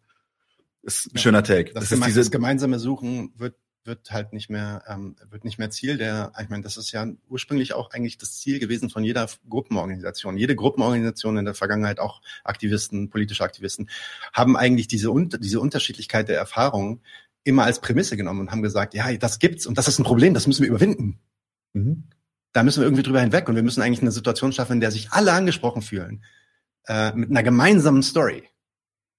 Und nicht wir, wir klappern jetzt alle Stories irgendwie so ab, bis wir alles irgendwie durchgeklappert haben, weil dann fehlt dann halt eventuell, nicht immer, wie gesagt, sorry Leute, ich, ich will die Standpunkttheorie nicht komplett verteufeln, aber man sieht immer und immer wieder, dass es halt wirklich diese Gefahren birgt, in die das Ding laufen kann. Äh, nämlich, dass man dann nicht mehr über diese, ähm, ja, die Grand Story von dieser Koalition das ist eine Atomisierung. Mhm. Das ist super gefährlich. Okay, Leute, ähm, das war der Zündfunken. Und jetzt kommen wir, glaube ich, zum. Machen wir Interview oder Klassenkampfsport? Zuerst? Klassenkampfsport, oder? Machen wir Klassenkampfsport. Wo ist denn der Klassenkampfsport? Da mit Hulk. Hier. Ah, Hulk.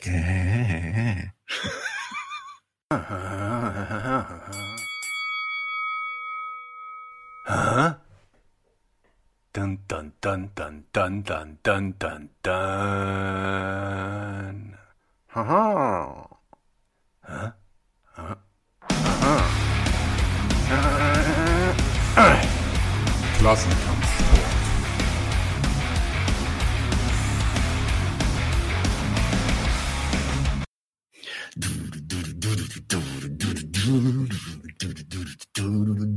Okay, äh, bist du fertig? Ja, ich bin fertig. Yo, Klassenkampfsport, Leute. Ähm, tatsächlich heute ein Thema, was ich äh, was ich sehr, sehr spannend finde, wo ich noch nicht viel zu gemacht habe und wo ich auch noch nicht viel zu gelesen, also zu lesen konnte, immer viel unterm Radar geflogen ist. Es geht um Strafgefangene und deren Situationen und was es bedeutet, in einem kapitalistischen Staat Strafgefangener zu sein. Und dazu spreche ich mit der Organiserin Binelope und wir haben auch schon ausgemacht, dass wir später nach dieser kleinen Einführung, so wo es so, sie versucht wirklich so in zehn Minuten schnell einen Rahmen zu machen, worum geht es bei Gefangenen Selbstorganisation, dass wir dann in Zukunft auch mal äh, ans Eingemachte gehen und vielleicht auch mit direkt den Leuten reden darüber, wie es ist, knackig zu sein im Kapitalismus und was die für Kämpfe haben. Und wir gehen direkt danach über ins Interview. Ähm, äh, aber Matthijs war gestern zu Besuch. Das ist eine Voraufzeichnung, die geht insgesamt nur 45 Minuten. Ähm, das heißt, wir werden jetzt wahrscheinlich eine Stunde off sein, während diese beiden Interviews laufen. Ähm, also nicht wirklich off. Wir sind natürlich mit euch hier im Chat, falls ihr Fragen habt und so. Können das Ganze auch alles nochmal im Stammtisch danach besprechen. Im Stammtisch wieder viele internationale, spannende und lustige Themen. Das heißt, bleibt auf jeden Fall dabei. Bis später. Ähm, aber wie gesagt, jetzt Klassenkampfsport und direkt im Anschluss unser Interview zur Aufrüstung Deutschlands. Legen wir los? Du legst los, genau hier, da ist er. Yo, hi Penelope.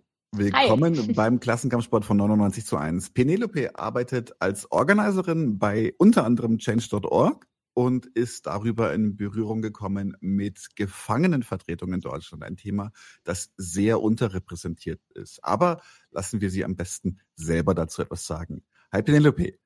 Hi Daniel. Ähm, ja, also kurz gesagt, genau, ich bin Kampagnenstrategin und ich unterstütze eben Leuten bei ihren Anliegen, unter anderem jetzt eben auch seit circa zwei Jahren Gefangene, die sich selbst organisieren, genau, vor allem aus ähm, Gefängnissen in Bayern. Okay, muss uns jetzt noch ein bisschen erklären, was selbst organisieren? Wofür brauchen Gefangene in Deutschland ähm, Selbstorganisation? Was sind, was sind die, was sind die Pain Points, die sie haben, wo sie, wo sie ähm, sich zu organisieren müssen? Ja, also eigentlich so zu ziemlich allem. Also das ist eigentlich so eine Parallelgesellschaft oder eigentlich so ein Thema, das in Deutschland ja so total ähm, ja nicht beachtet wird. Und da geht es äh, um alles Mögliche, also vor allem um grundlegende Menschenrechte. Also was wir vor zwei Jahren angefangen haben oder was die vor zwei Jahren angefangen haben, war vor allem so das Thema Gefangenentelefonie. In Bayern darf man in manchen Gefängnissen, wie zum Beispiel in Straubing, das sind so Kapitalverbrechen, sind da vor allem so untergebracht und das sind eben Leute, die vor allem so sechs Jahre plus ähm, im Gefängnis sind. Das bedeutet, dass die nur alle drei Monate 20 Minuten telefonieren dürfen bisher. Mhm. Und das auch so nach Ermessen. Und das war eben so eine Sache, die sie vor zwei Jahren angegangen haben mit Organisierung unter verschiedenen Gefängnissen, auch Landtagspetitionen haben sie da gestartet, eine ähm, Change-Petition.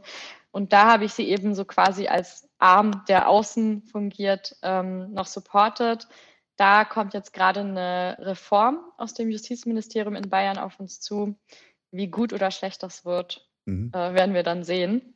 Und genau, und aktuell kämpfen wir jetzt zu dem Thema Mindestlohn, weil den gibt es da auch nicht. Das heißt also, die Leute arbeiten in Gefängnissen für wen? Äh, ja, für alle Unternehmen, die wir auch so draußen haben. Also zum Beispiel so, ja, also wo arbeiten ähm, Gefangene? Also unter anderem bei BMW, aber auch zum Beispiel MTU Euro Engines heißt das oder Aero Engines, glaube ich. Ähm, das ist so ein Triebwerkshersteller. Mhm. Ähm, da braucht man auch eine ordentliche Ausbildung für, um zum Beispiel an der Fräsmaschine zu arbeiten. Also das sind hochbezahlte Jobs draußen, aber im Gefängnis ähm, bekommt man dafür eins bis drei Euro die Stunde. Alright. Das, genau. Also eine, wirklich eine, eine, spezielle Form der Überausbeutung. So man nimmt den Leuten, also wir können ja eh schon mal irgendwann mal eine große Diskussion darüber führen, wie, wie, wie richtig Strafvollzug ist oder wie wichtig und was ja. auch immer. Aber tatsächlich, man nimmt ihnen, man nimmt ihnen quasi die, die, die, die Freiheit und dann gliedert man sie aber trotzdem noch maximal profitwürdig äh, ein und presst sie noch richtig aus. Ja, also mit äh, Resozialisierung hat das eigentlich nichts zu tun. Gerade so die Leute, die eben auch zehn Jahre im Gefängnis sind, haben oft mhm. keine Familien mehr oder Freunde, wenn sie rauskommen. Ja, sie dürfen ja auch nicht mit ihnen telefonieren, wie denn auch? Richtig, genau. Also Resozialisierung top in Bayern. Ähm, aber du kriegst 2000 Tacken in die Hand. Also kannst für 2000 Euro dir dann ähm, ja als ehemaliger Gefängnisinsasse eine Wohnung suchen oder was auch immer, denn von deinem Geld bleibt dir nichts übrig. Also wie gesagt, eins bis drei Euro die Stunde. Das heißt, die meisten haben so um die zwei bis 300 Euro im Monat. Mhm. Ähm, davon muss man sich aber auch die meisten Sachen im Gefängnis selber kaufen. Ähm, das Essen ist dort halt absoluter Dreck, wenn man so sagen kann. Also zum Teil sind das halt Knorpelreste, die dann als Fleisch verkauft werden. Ähm, in der Mensa, also der, was ich erzählt bekommen habe, das klingt immer super geil, wie es auf dem Menü steht, damit man auch nach außen hin sagen kann, oh ja, wieso, das, das klingt doch gut. Aber es ist halt eigentlich. Ist doch immerhin eine Gulaschsuppe, was war dann jetzt? Richtig, genau. Aber was halt dann drin ist, ist so eine andere Sache. Und ähm, da drin gibt es eben auch so Monopolstellungen, wer dann eben die anderen Lebensmittel verkauft und vor allem mhm. zu welchen Preisen. Ja. ist ja sowieso wie, wie, wie ähm, erinnert mich dann so ein bisschen wie der Kiosk im Krankenhaus oder sowas, wo auch Fantasiepreise aufgerufen werden. Ja, das Problem ist, ist, die können aber nicht aus, nicht raus, sie müssen da einkaufen, oder? Nee, genau. Also das muss dann da drin passieren. Hast du also Beispiele gab, für Sorry? Ja. Hast du Beispiele für Preise zum Beispiel? Boah, das nicht, aber so vor 20 Jahren gab es auch Riesenaufstände zu dem Thema Lebensmittel aus äh, Straubing. Da sind sogar Leute auf das Gefängnisdach gestiegen. Mhm. Solche Proteste gibt es heute nicht mehr, aber es zeigt halt das Ausmaß der Verzweiflung, glaube ich auch. Mhm. Okay. Und die organisieren sich jetzt momentan hauptsächlich über change.org oder also es gibt sowas wie die GMV, das sind Gefangenensprecher mhm. und ähm, die sind meistens die, die so am meisten aktiv sind. Die ähm, sind alle sehr, sehr gut vernetzt. Also Gefangene sind eh sehr gut vernetzt, auch über die Gefängnisse hinweg. Und ähm, so Petitionslisten gingen schon auch davor durch und ähm, die Online-Petition ist eigentlich nur so ein Mittel, wirklich nach außen zu treten, was dann auch bei dem Thema Telefonie tatsächlich was gebracht hat, weil wir kriegen davon ja sonst nichts mit. Mhm. Ähm, Gefangenenzeitungen werden krass kontrolliert und ähm, zum Teil eben auch verhindert. Es ist also immer schwieriger eigentlich nach außen zu treten. Und ähm, so die Organisierung drin funktioniert ganz gut, aber was halt nach außen dringt, ist so, ja, schwierig. Mhm. Okay. Das heißt, es ist ein Thema, das unterrepräsentiert ist und jetzt ist halt die Gretchenfrage, wie können wir das ändern? Wie können unsere ZuschauerInnen und ZuhörerInnen, wie können, wie können die sich an dieses Thema engagieren, sich erstmal informieren, zum Beispiel im Detail, und wie können sie sich engagieren an dieses Thema? Ja, ähm, ja. Also es gibt die Gefangenenzeitung Lichtblick, da kann man auf jeden Fall reinschauen, aber so zum Partizipieren erstmal, also ich weiß, es klingt doof, aber die Petition teilen und unterschreiben, drunter kommentieren bringt wahnsinnig viel, weil wir zum Beispiel auch die ganzen Kommentare und Unterschriften mit in die Landtagspetitionen nehmen. Ähm, gerne auch einfach so das Thema spreaden, damit es in die Nachrichten kommt, in die Medien kommt. Also zuletzt, also die Artikel in der Frankfurter Allgemeinen Zeitung, sage ich mal, ähm, und auch in vielen Lokalblättern hat nicht wenig dazu also beigetragen, dass äh, das Thema eben überhaupt hochgekommen ist und ähm, das Justizministerium unter Druck gekommen ist. Es bringt auch den Gefangenen sehr viel, so eine Sichtbarkeit zu haben, weil mhm. ähm, ich sag mal so, es ist nicht so, dass man so offensichtliches Punishment hat in den Gefängnissen. Aber die Leute, die eben sich sonst sehr aktiv darstellen ähm, oder sehr viel machen, werden halt dadurch abgestraft, dass dann ihre Anträge oder was sie brauchen, dann vergessen wird. Ja, ja, ne? ja, oder es sehr schwierig wird und so. Und äh, all das kann halt ein bisschen besser bekämpft werden oder antizipiert werden, wenn man ihnen eine Sichtbarkeit gibt. Okay. Ja, es ist tatsächlich, wir sollten auch irgendwann mal eine große Folge dazu machen, wie viel Strafvollzug etc. Äh, noch mit Resozial also wie viel Resozialisierung wirklich im Strafvollzug etc. drin ist, weil das klingt in meinen Augen ziemlich verheerend, was du, was du schilderst. Ähm, ja, krass. Dann würde ich sagen, wir, wir bleiben zusammen am Ball.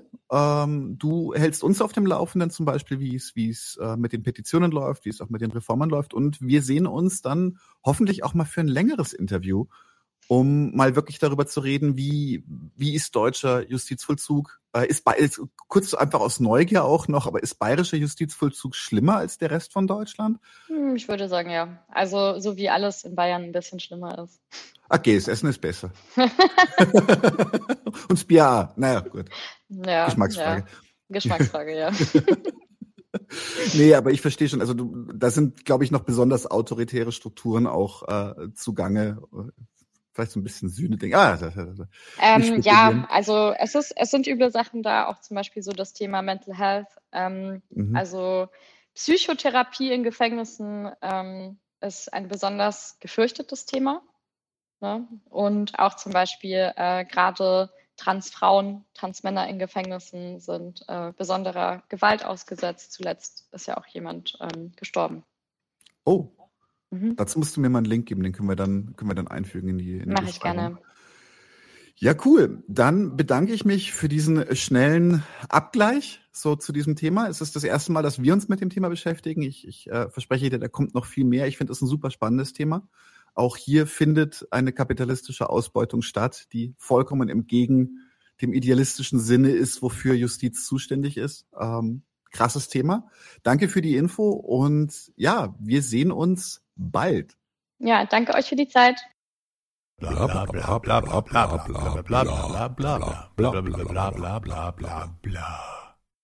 Herzlich willkommen zum 99 zu 1 Interview von der heutigen Doppelpack-Folge. Wir haben Ava Matthijs zu Besuch. Herzlich, herzlich willkommen bei 99 zu 1 zum ersten Mal. Wir reden über Aufrüstung. Deutsche Waffen, deutsches Geld ist ja der Titel der Folge. das Thema Aufrüstung beschäftigt nun bereits seit mehreren Wochen die Gemüter. Der Krieg in der Ukraine führte nun dazu, dass der Bundeskanzler Scholz von einer Zeitenwende sprach. Nun müsse die Republik, die Bundesrepublik endlich massiv aufrüsten, um Menschenrechte und die Herrschaft des Rechts zu verteidigen. Ob sich diese Erzählung nun so halten lässt, das wollen wir heute mit Ava besprechen. Hallo Ava nochmal.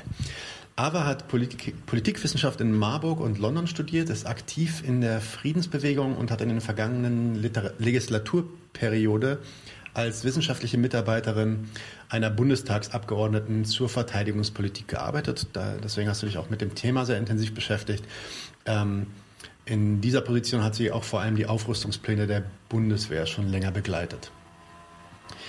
Bevor wir da direkt loslegen und äh, darüber reden, was heute eigentlich gerade passiert, macht es vielleicht kurz Sinn, einen historischen, kleinen, kleinen historischen Abriss zu geben über die deutsche Position zur Aufrüstung und Militarisierung. Die Zeitenwende, was hat sich da eigentlich geändert? Ne? Was war die Entwicklung? Und ähm, inwiefern sehen wir heute tatsächlich was Grundlegendes, was sich verändert hat? Mhm. Genau, also vielleicht erstmal vorneweg. Ähm, wir reden ja heute im weitesten Sinne über äh, den deutschen Imperialismus und der ist natürlich noch mehr als ähm, Aufrüstung. Und ich versuche da immer sozusagen mhm. den Kontext ähm, auch irgendwie anzuteasern, indem äh, Militarisierungsschübe oder auch Veränderungen ähm, in der Verteidigungspolitik ähm, stattfinden, weil das natürlich zusammenhängt mit wirtschaftlichen Entwicklungen, geopolitischen Entwicklungen. Aber ich glaube, da muss man tatsächlich dann noch mal eine eigene Folge machen über deutschen Kapitalismus, oder Imperialismus. Ein oder zwei. genau, mehrere. Ähm, deswegen genau nicht wundern, wenn vielleicht manche Sachen zu kurz kommen. Ähm, aber so zum historischen Abriss. Ähm, genau nach dem Zweiten Weltkrieg war die Wiederbewaffnung Deutschlands ähm, erstmal sehr umstritten, ist dann aber doch recht schnell gekommen. Die Bundeswehr wurde 1955 ähm, äh, aufgestellt. Ähm, davor schon war Deutschland auch äh, Mitglied der NATO ähm, und sozusagen über den Zeitraum des Kalten Kriegs ähm, wurde die Bundeswehr zu einer hochmodernen ähm, Verteidigungsarmee hochgerüstet. Das heißt, eine Armee, die ja letztendlich für den Landkrieg gegen den Nachbarn oder in dem Fall gegen die Sowjetunion ähm, aufgebaut wurde. Und das hat sich natürlich stark geändert mit dem Zusammenbruch des Ostblocks. Genau, ähm, nach 89 haben wir eben einen veränderten Kontext. Ähm, der Ostblock ist zusammengefallen. Ähm, das heißt, wir haben da ja letztendlich so ein beginnendes Rangeln um Einflusssphären äh, weltweit.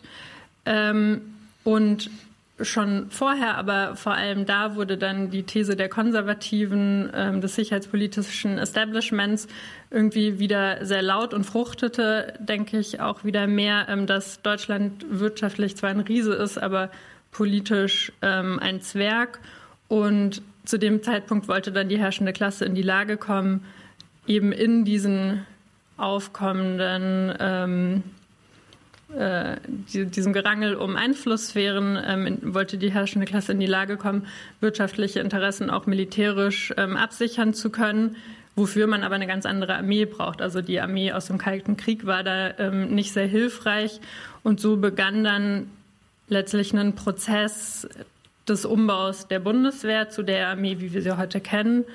Ähm, und da ist ganz interessant, also Schon 92 hieß es in den verteidigungspolitischen Richtlinien der Bundeswehr ähm, ziemlich unverblümt, Zitat, die Aufrechterhaltung des freien Welthandels und des ungehinderten Zugangs zu Märkten und Rohstoffen in einer, aller Welt ist vitales Sicherheitsinteresse mhm. Deutschlands.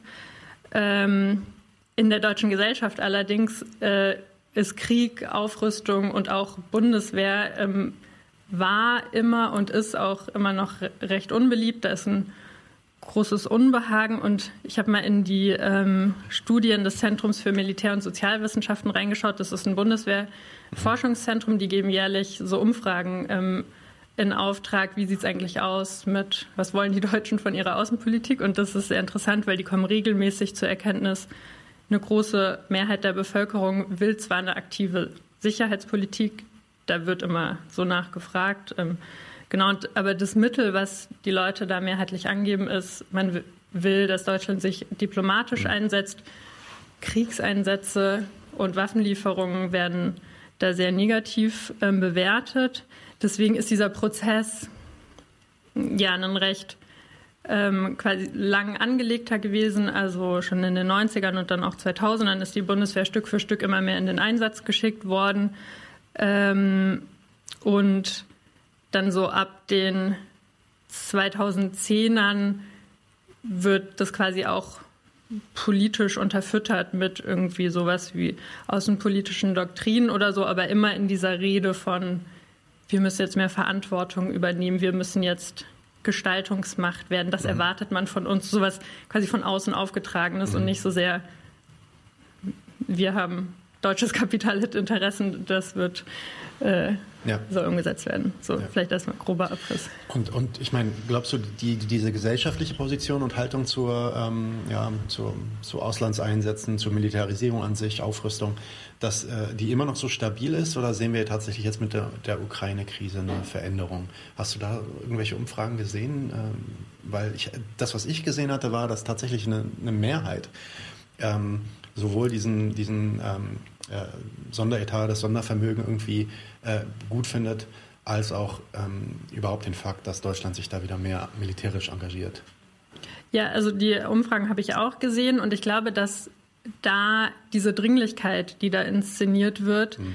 ähm, dass die total zieht, weil ich meine, es ist so, also wenn ich, weiß nicht, in meinem Umfeld mit meiner Familie, mit äh, Freunden rede, ähm, dann sind alle hoch alarmiert, alle Klar. haben Angst vor Krieg und ja. man will irgendwas tun und quasi das, was einem angeboten wird, vor allem auch in ja, Abwesenheit einer sehr starken Antikriegsbewegung. Ich meine, die formiert sich gerade so mit diesem ähm, Aufruf gegen Hochrüstung ins Grundgesetz, dem Appell, was sehr wichtig ist, finde ich, als ein Gegenpol zu der gängigen Erzählung. Aber genau in Anbetracht der Tatsache, dass ja diese Dringlichkeit da irgendwie inszeniert wird und ja auch diese krasse Bedrohung inszeniert wird, ähm, also, also, du würdest davon ausgehen, dass wenn diese Dringlichkeit nachlassen würde, ähm, sich auch die, äh, ja, die, die, die Meinung in der Gesellschaft wieder etwas ja, eher normalisieren würde. Mhm. Ich meine, da kann ich nicht in die Glaskugel gucken, Klar. weil das ist ja auch, ähm, das ist ja auch eine Frage, wie, also uns wird ja, also in Deutschland wird ja sehr stark auch ein Unterschied gemacht zwischen ähm, zum Beispiel Kriegseinsätzen der Bundeswehr und äh, Friedenseinsätzen oder Stabilisierungsmissionen und dann wird immer gesagt, die Friedensmissionen, die sind was Gutes, die sind ja, mit der UN, da wird Frieden geschaffen und äh, wir sind alle für Frieden. So, also ich glaube, genau, man, man muss, also das ist ein, also da müssen wir, das ist unsere Aufgabe als Linke, das hineinzutragen auch in die mhm. Gesellschaft und zu sagen, hey, da geht es nicht um Frieden, da geht es nicht um Stabilisierung, da geht es um äh, vielfältige Interessen und das macht auch vieles schlimmer, wenn da Militär hingeschickt wird und diese Aufrüstungsspirale, die gerade angekurbelt wird, ähm, hilft niemandem, sondern ja. Ja. Äh, verpulvert ziemlich viel Geld und kostet Leben.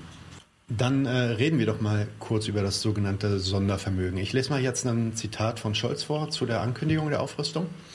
Er sagt oder sagte, äh, wir erleben eine Zeitenwende. Das bedeutet, die Welt danach ist nicht mehr dieselbe wie die Welt davor. Im Kern geht es um die Frage, ob Macht das Recht brechen darf, ob wir es Putin gestatten, die Uhren zurückzudrehen in die Zeit der Großmächte des 19. Jahrhunderts, oder ob wir die Kraft aufbringen, Kriegstreibern wie Putin Grenzen zu setzen. Das setzt eigene Stärke voraus. Dafür braucht die Bundeswehr neue, starke Fähigkeiten. Wir werden deutlich mehr investieren müssen in die Sicherheit unseres Landes, um auf diese Weise unsere Freiheit und unsere Demokratie zu schützen. Das ist eine große nationale Kraftanstrengung. Das Ziel ist eine leistungsfähige, hochmoderne, fortschrittliche Bundeswehr, die uns zuverlässig schützt. Bundeskanzler Olaf Scholz, Rede am 27.02. im Bundestag. Äh, mit der Rede, aus der ich gerade zitierte, hat Scholz also das da angekündigt, dass wir dieses Sondervermögen ausgeben wollen für die Bundeswehr in Höhe von 100 Milliarden Euro, die dann plötzlich irgendwo doch noch gefunden wurden. Äh, das soll sogar im Grundgesetz verankert werden. Zudem soll ab sofort über zwei Prozent des Bruttoinlandsprodukts ähm, in Deutschland in Verteidigung investiert werden. Ähm, und damit wird dann auch dieses NATO-Ziel äh, erreicht, wo sich ja Trump immer beschwert hat, dass wir nicht genug äh, zur NATO hinzuzahlen. Ähm, was genau hat das mit diesem Sondervermögen auf sich? Äh, du hast dir das ja im Detail angeguckt. Kannst du uns ein bisschen was dazu erzählen? Genau, erstmal ähm, zu den konkreten Eckdaten. Also so ein Sondervermögen ähm, bedeutet letztendlich, dass diese Summe von 100 Milliarden ähm, Euro nicht Teil des regulären Haushalts ist. Das ist also ein Schattenhaushalt, der da ähm, geschaffen wird. Und da gibt es auch schon, also ich glaube, es gibt so eine Regelung, dass für dringliche Bedarfe, also im ähm, 2015 ähm, zur Unterbringung von Geflüchteten wurde, glaube ich, auch so ein Sondervermögen mhm. ähm, gegründet. Aber sozusagen, dass so eine langfristige Aufgabe ähm, damit ähm, mit so einem Sondervermögen bedacht wird, das ist ähm, neu. dass diese 100 Milliarden Euro sind kreditfinanziert und damit man die Schuldenbremse umgehen kann, soll das ins Grundgesetz äh, verankert werden. Ähm, genau, und ja, jetzt redet äh, Scholz da über viele Dinge. Und genau, das Ziel ist eine leistungsfähige, hochmoderne, fortschrittliche Bundeswehr. Ähm, was passiert mit diesem Geld? Ähm, und das ist so, also genau, es gibt dieses 2-Prozent-Ziel der NATO. Das ist letztendlich eine Selbsterklärung der NATO-Staaten, die ist nicht verpflichtend, wird aber immer so hochgehalten als irgendwie diese ähm, das muss man einhalten oder mhm. ansonsten passiert äh, sonst was. Ähm, also es ist nicht verpflichtend. Ähm, dieses Sondervermögen wird aber dafür genutzt, bis 20, also jetzt im quasi dem laufenden Haushalt bis 2026 den Verteidigungsetat aufzustocken auf diese zwei Prozent. Ähm, das sind dann so rund 70 Milliarden Euro mhm. pro Jahr. Ähm, und was damit finanziert werden soll, sind letztlich Rüstungsprojekte, die schon laufen ähm, oder die auch schon länger im Gespräch sind. Ähm, das ist einmal zum Beispiel das Future Combat Air System. Das ist ein Kampfflugzeug, das mit künstlicher Intelligenz arbeitet und ähm, quasi mit Drohnen gemeinsam ähm, fliegt. Ähm, Genau, das läuft schon. Das ist geprägt durch Fehlkalkulationen. Das ist ein auf Jahrzehnte angelegtes Projekt. Die Eurodrohne soll damit weiter finanziert werden. Das ist eine bewaffnungsfähige Drohne. Ähm, außerdem soll die ähm, Heron TP-Drohne, also auch wieder eine kampfbewaffnungsfähige Kampfdrohne, ähm, angeschafft werden und ja, Kampfflugzeuge für die nukleare Teilhabe. Da können wir später nochmal drüber reden. Ähm, das ist eine krasse Ankündigung. Das ist ein äh, riesiger Aufrüstungsschub, der da sozusagen im ziemlichen Hauruck-Verfahren in der Rede angekündigt wurde. Ähm, genau, und letztendlich sind es aber, also diese Forderung, dass das 2%-Ziel eingehalten wird, dass diese Rüstungsprojekte umgesetzt werden, die werden schon lange erhoben vom ja. Sicherheitsestablishment, von äh, Rechten. Ähm, ja, man hat sich auch im Koalitionsvertrag geeinigt ähm, auf die nukleare Teilhabe, auf mhm. die Beschaffung bewaffneter Drohnen und so weiter. Das heißt, da wurde letztlich finanziell unterlegt, was eh schon ähm, angedacht ja. war. Okay. Gucken wir uns mal diese 2% an. Wenn wir uns das Bruttoinlandsprodukt Deutschlands anschauen, dann haben wir ähm, 3.570,63 Milliarden Euro in 2021. Ähm, und über 71 Milliarden Euro davon ähm, wären dann diese 2%. Der Verteidigungshaushalt äh, lag 2041 bei 47 Prozent. Das heißt, ja, das ist nicht ganz das Doppelte, aber auf jeden Fall fast schon äh, an das Doppelte grenzen. Die, äh, diese 2%, hast du ja auch schon gesagt, äh, entsprechen dann dieser ähm, NATO-Einigung, die oft als Forderung dargestellt wird, ähm, wie, viele, wie viel Geld die verschiedenen Mitgliedsländer eben in die Rüstung investieren sollen. Bisher hat die Bundeswehr deutlich weniger investiert und deswegen gibt es ja einen Mainstream-Diskurs, ähm, schon, schon Jahre zuvor, aber jetzt halt auch wieder diese Idee vom Kaputtsparen der Bundeswehr. Wie haltbar ist diese Erzählung für dich? Also das ist eine komplett falsche Erzählung. Man könnte eigentlich auch sagen, eine sehr gut äh, inszenierte Lüge. Ja, Habe ich mir fast niemals diesen Rüstungslobbyisten glauben.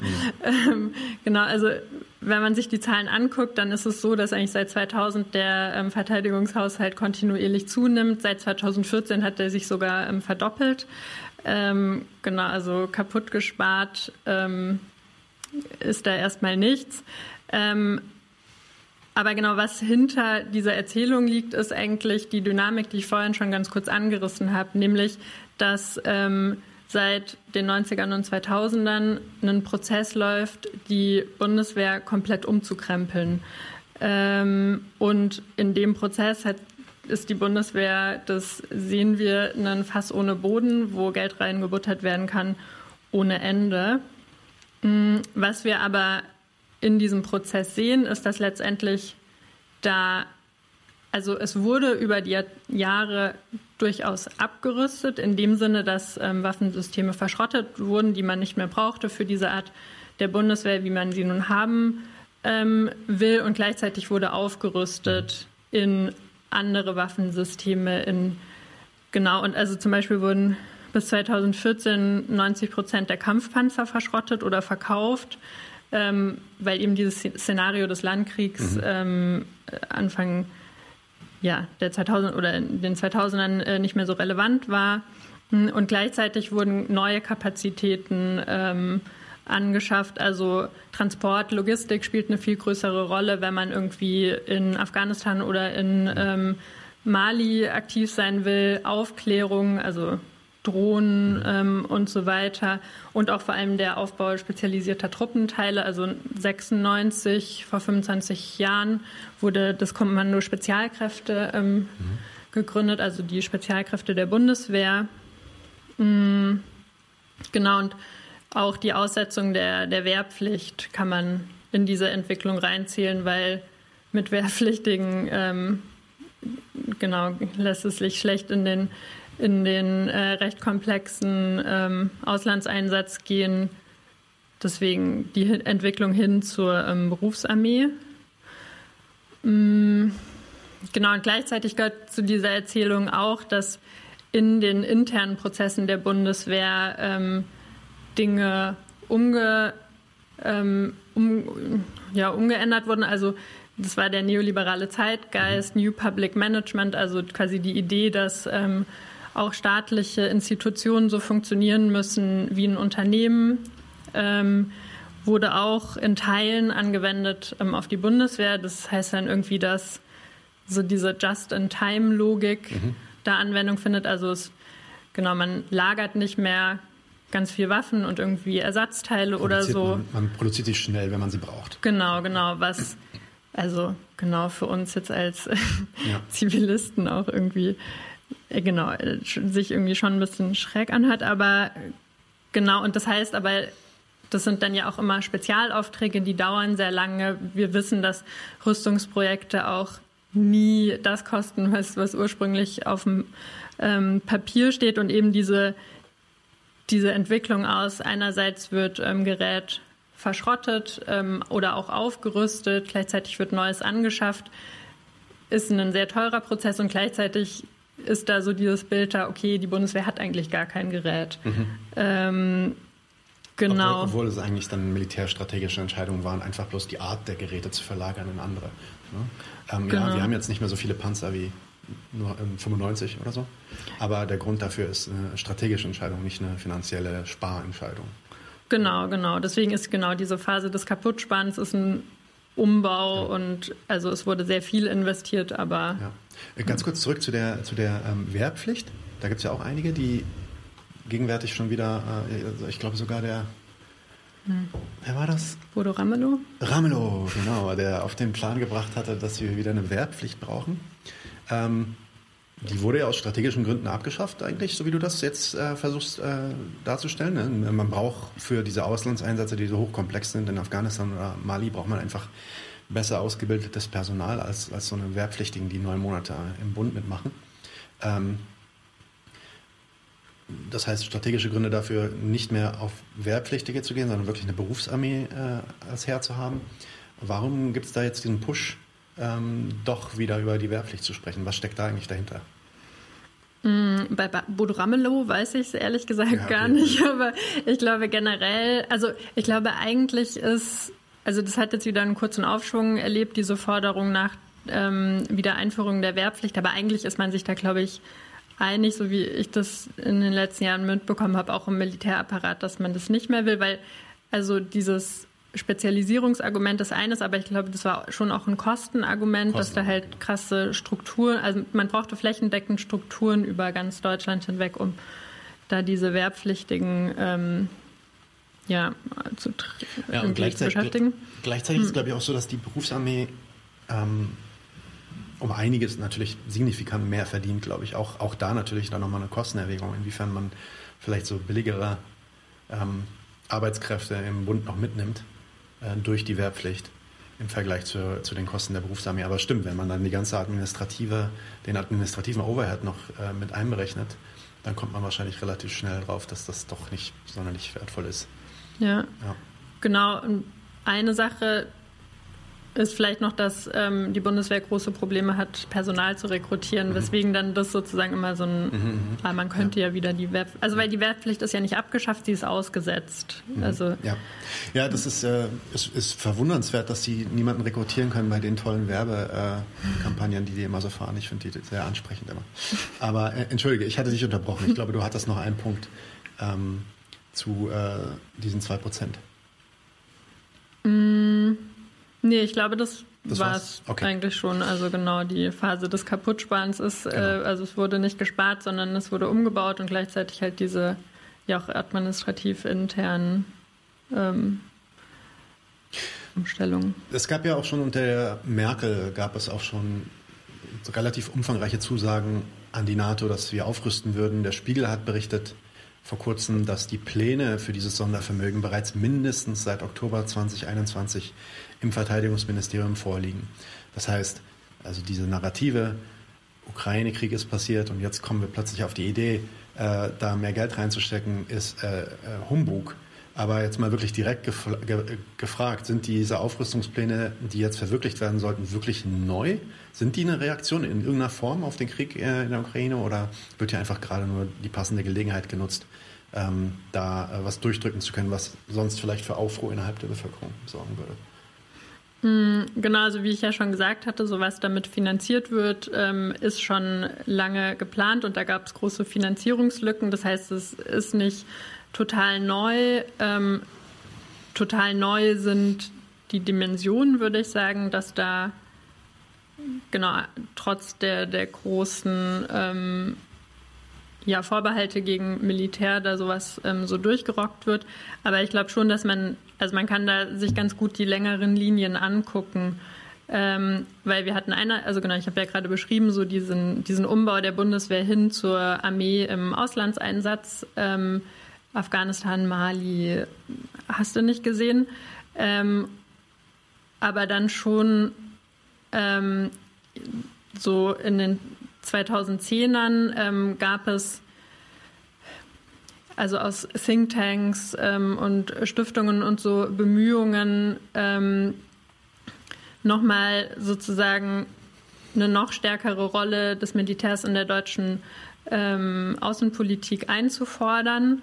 Ähm, und genau dann 2014 mit der Krim-Krise, aber eigentlich auch, ähm, also die Pläne dafür lagen schon länger in der Schublade, aber mit der Krim-Krise 2014 gab es dann eben auch wieder so eine Dringlichkeit und ähm, das Narrativ, dass ähm, man steht jetzt wieder vor neuen Herausforderungen. Mhm. Ähm, es ist jetzt nicht mehr nur die Bedrohung des internationalen Terrorismus, weswegen wir in Auslandseinsätze gehen müssen, sondern äh, die Bedrohung der NATO-Länder durch Russland wird auch wieder größer. Deswegen müssen wir jetzt sozusagen das, was wir zurückgebaut haben, äh, die letzten Jahrzehnte eigentlich wieder aufbauen. Also die Bundeswehr muss auch wieder in der Landes- äh, und Bündnisverteidigung ähm, fähiger werden und ähm, das können wir sozusagen auch ablesen an, an dem krassen Anstieg ähm, des Verteidigungsetats seit 2014. Ähm, ja, genau, also das wurde also sozusagen auch ähm, also von der Bundesregierung aus dann unterfüttert mit dem sogenannten ähm, Weißbuch ähm, der Bundeswehr. Das ist sozusagen das Grundlagendokument für diese neue Ausrichtung. Auch hier haben wir wieder sozusagen dieses Szenario, ähm, dass ähm, eine, eine, Bedrohung von außen ähm, dargestellt wird. Ähm, was aber hier mit Verteidigung gemeint wird, ist eigentlich eine krasse Expansion ja auch ähm, der NATO. Darüber wird ja jetzt auch wieder viel geredet. Genau, und in dem Kontext hat die Bundesregierung eben auch zugesagt, im Rahmen der NATO ähm, aufzurüsten. Auch im, Namen, also im, im Rahmen der EU ähm, gab es da in den letzten Jahren sehr starke Bemühungen in Richtung einer Militärunion, was eben alles sehr viel Geld kostet. Das heißt, so diese Zeitenwende, die ausgerufen wurde, reiht sich eigentlich ein in diese Bestrebungen seit, sagen wir, 2013, 14, mhm. die Bundeswehr wieder breiter aufzustellen. Also mehr eine Kontinuität als eine Wende eigentlich. Äh, rechnen, rechnen wir doch mal ganz kurz. Die NATO investiert bereits das 18-fache, nämlich 1,1 Billionen US-Dollar in Rüstung. China 252 Milliarden, Russland tatsächlich nur 60 Milliarden.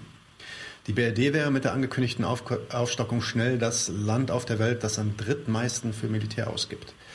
Was sind die Ziele? Wer profitiert hier und wem bringt das was? Und letztendlich, wer leidet dann am Ende auch darunter? Ja, ähm, genau, also du hast ja die Zahlen schon gesagt. Ähm, also Russland investiert einen Bruchteil dessen in Rüstung, was NATO ähm, in die Rüstung investiert.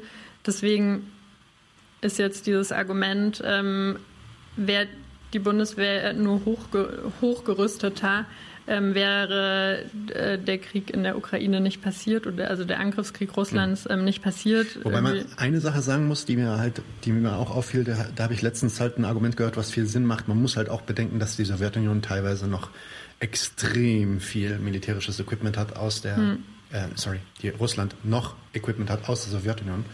Ähm, insofern ja, die haben dieses regelmäßige, ähm, relativ kleine, im Vergleich relativ kleine ähm, äh, Budget das ist natürlich aber noch nicht komplett aussagekräftig für alle, äh, für, die, für deren militärische Kraft.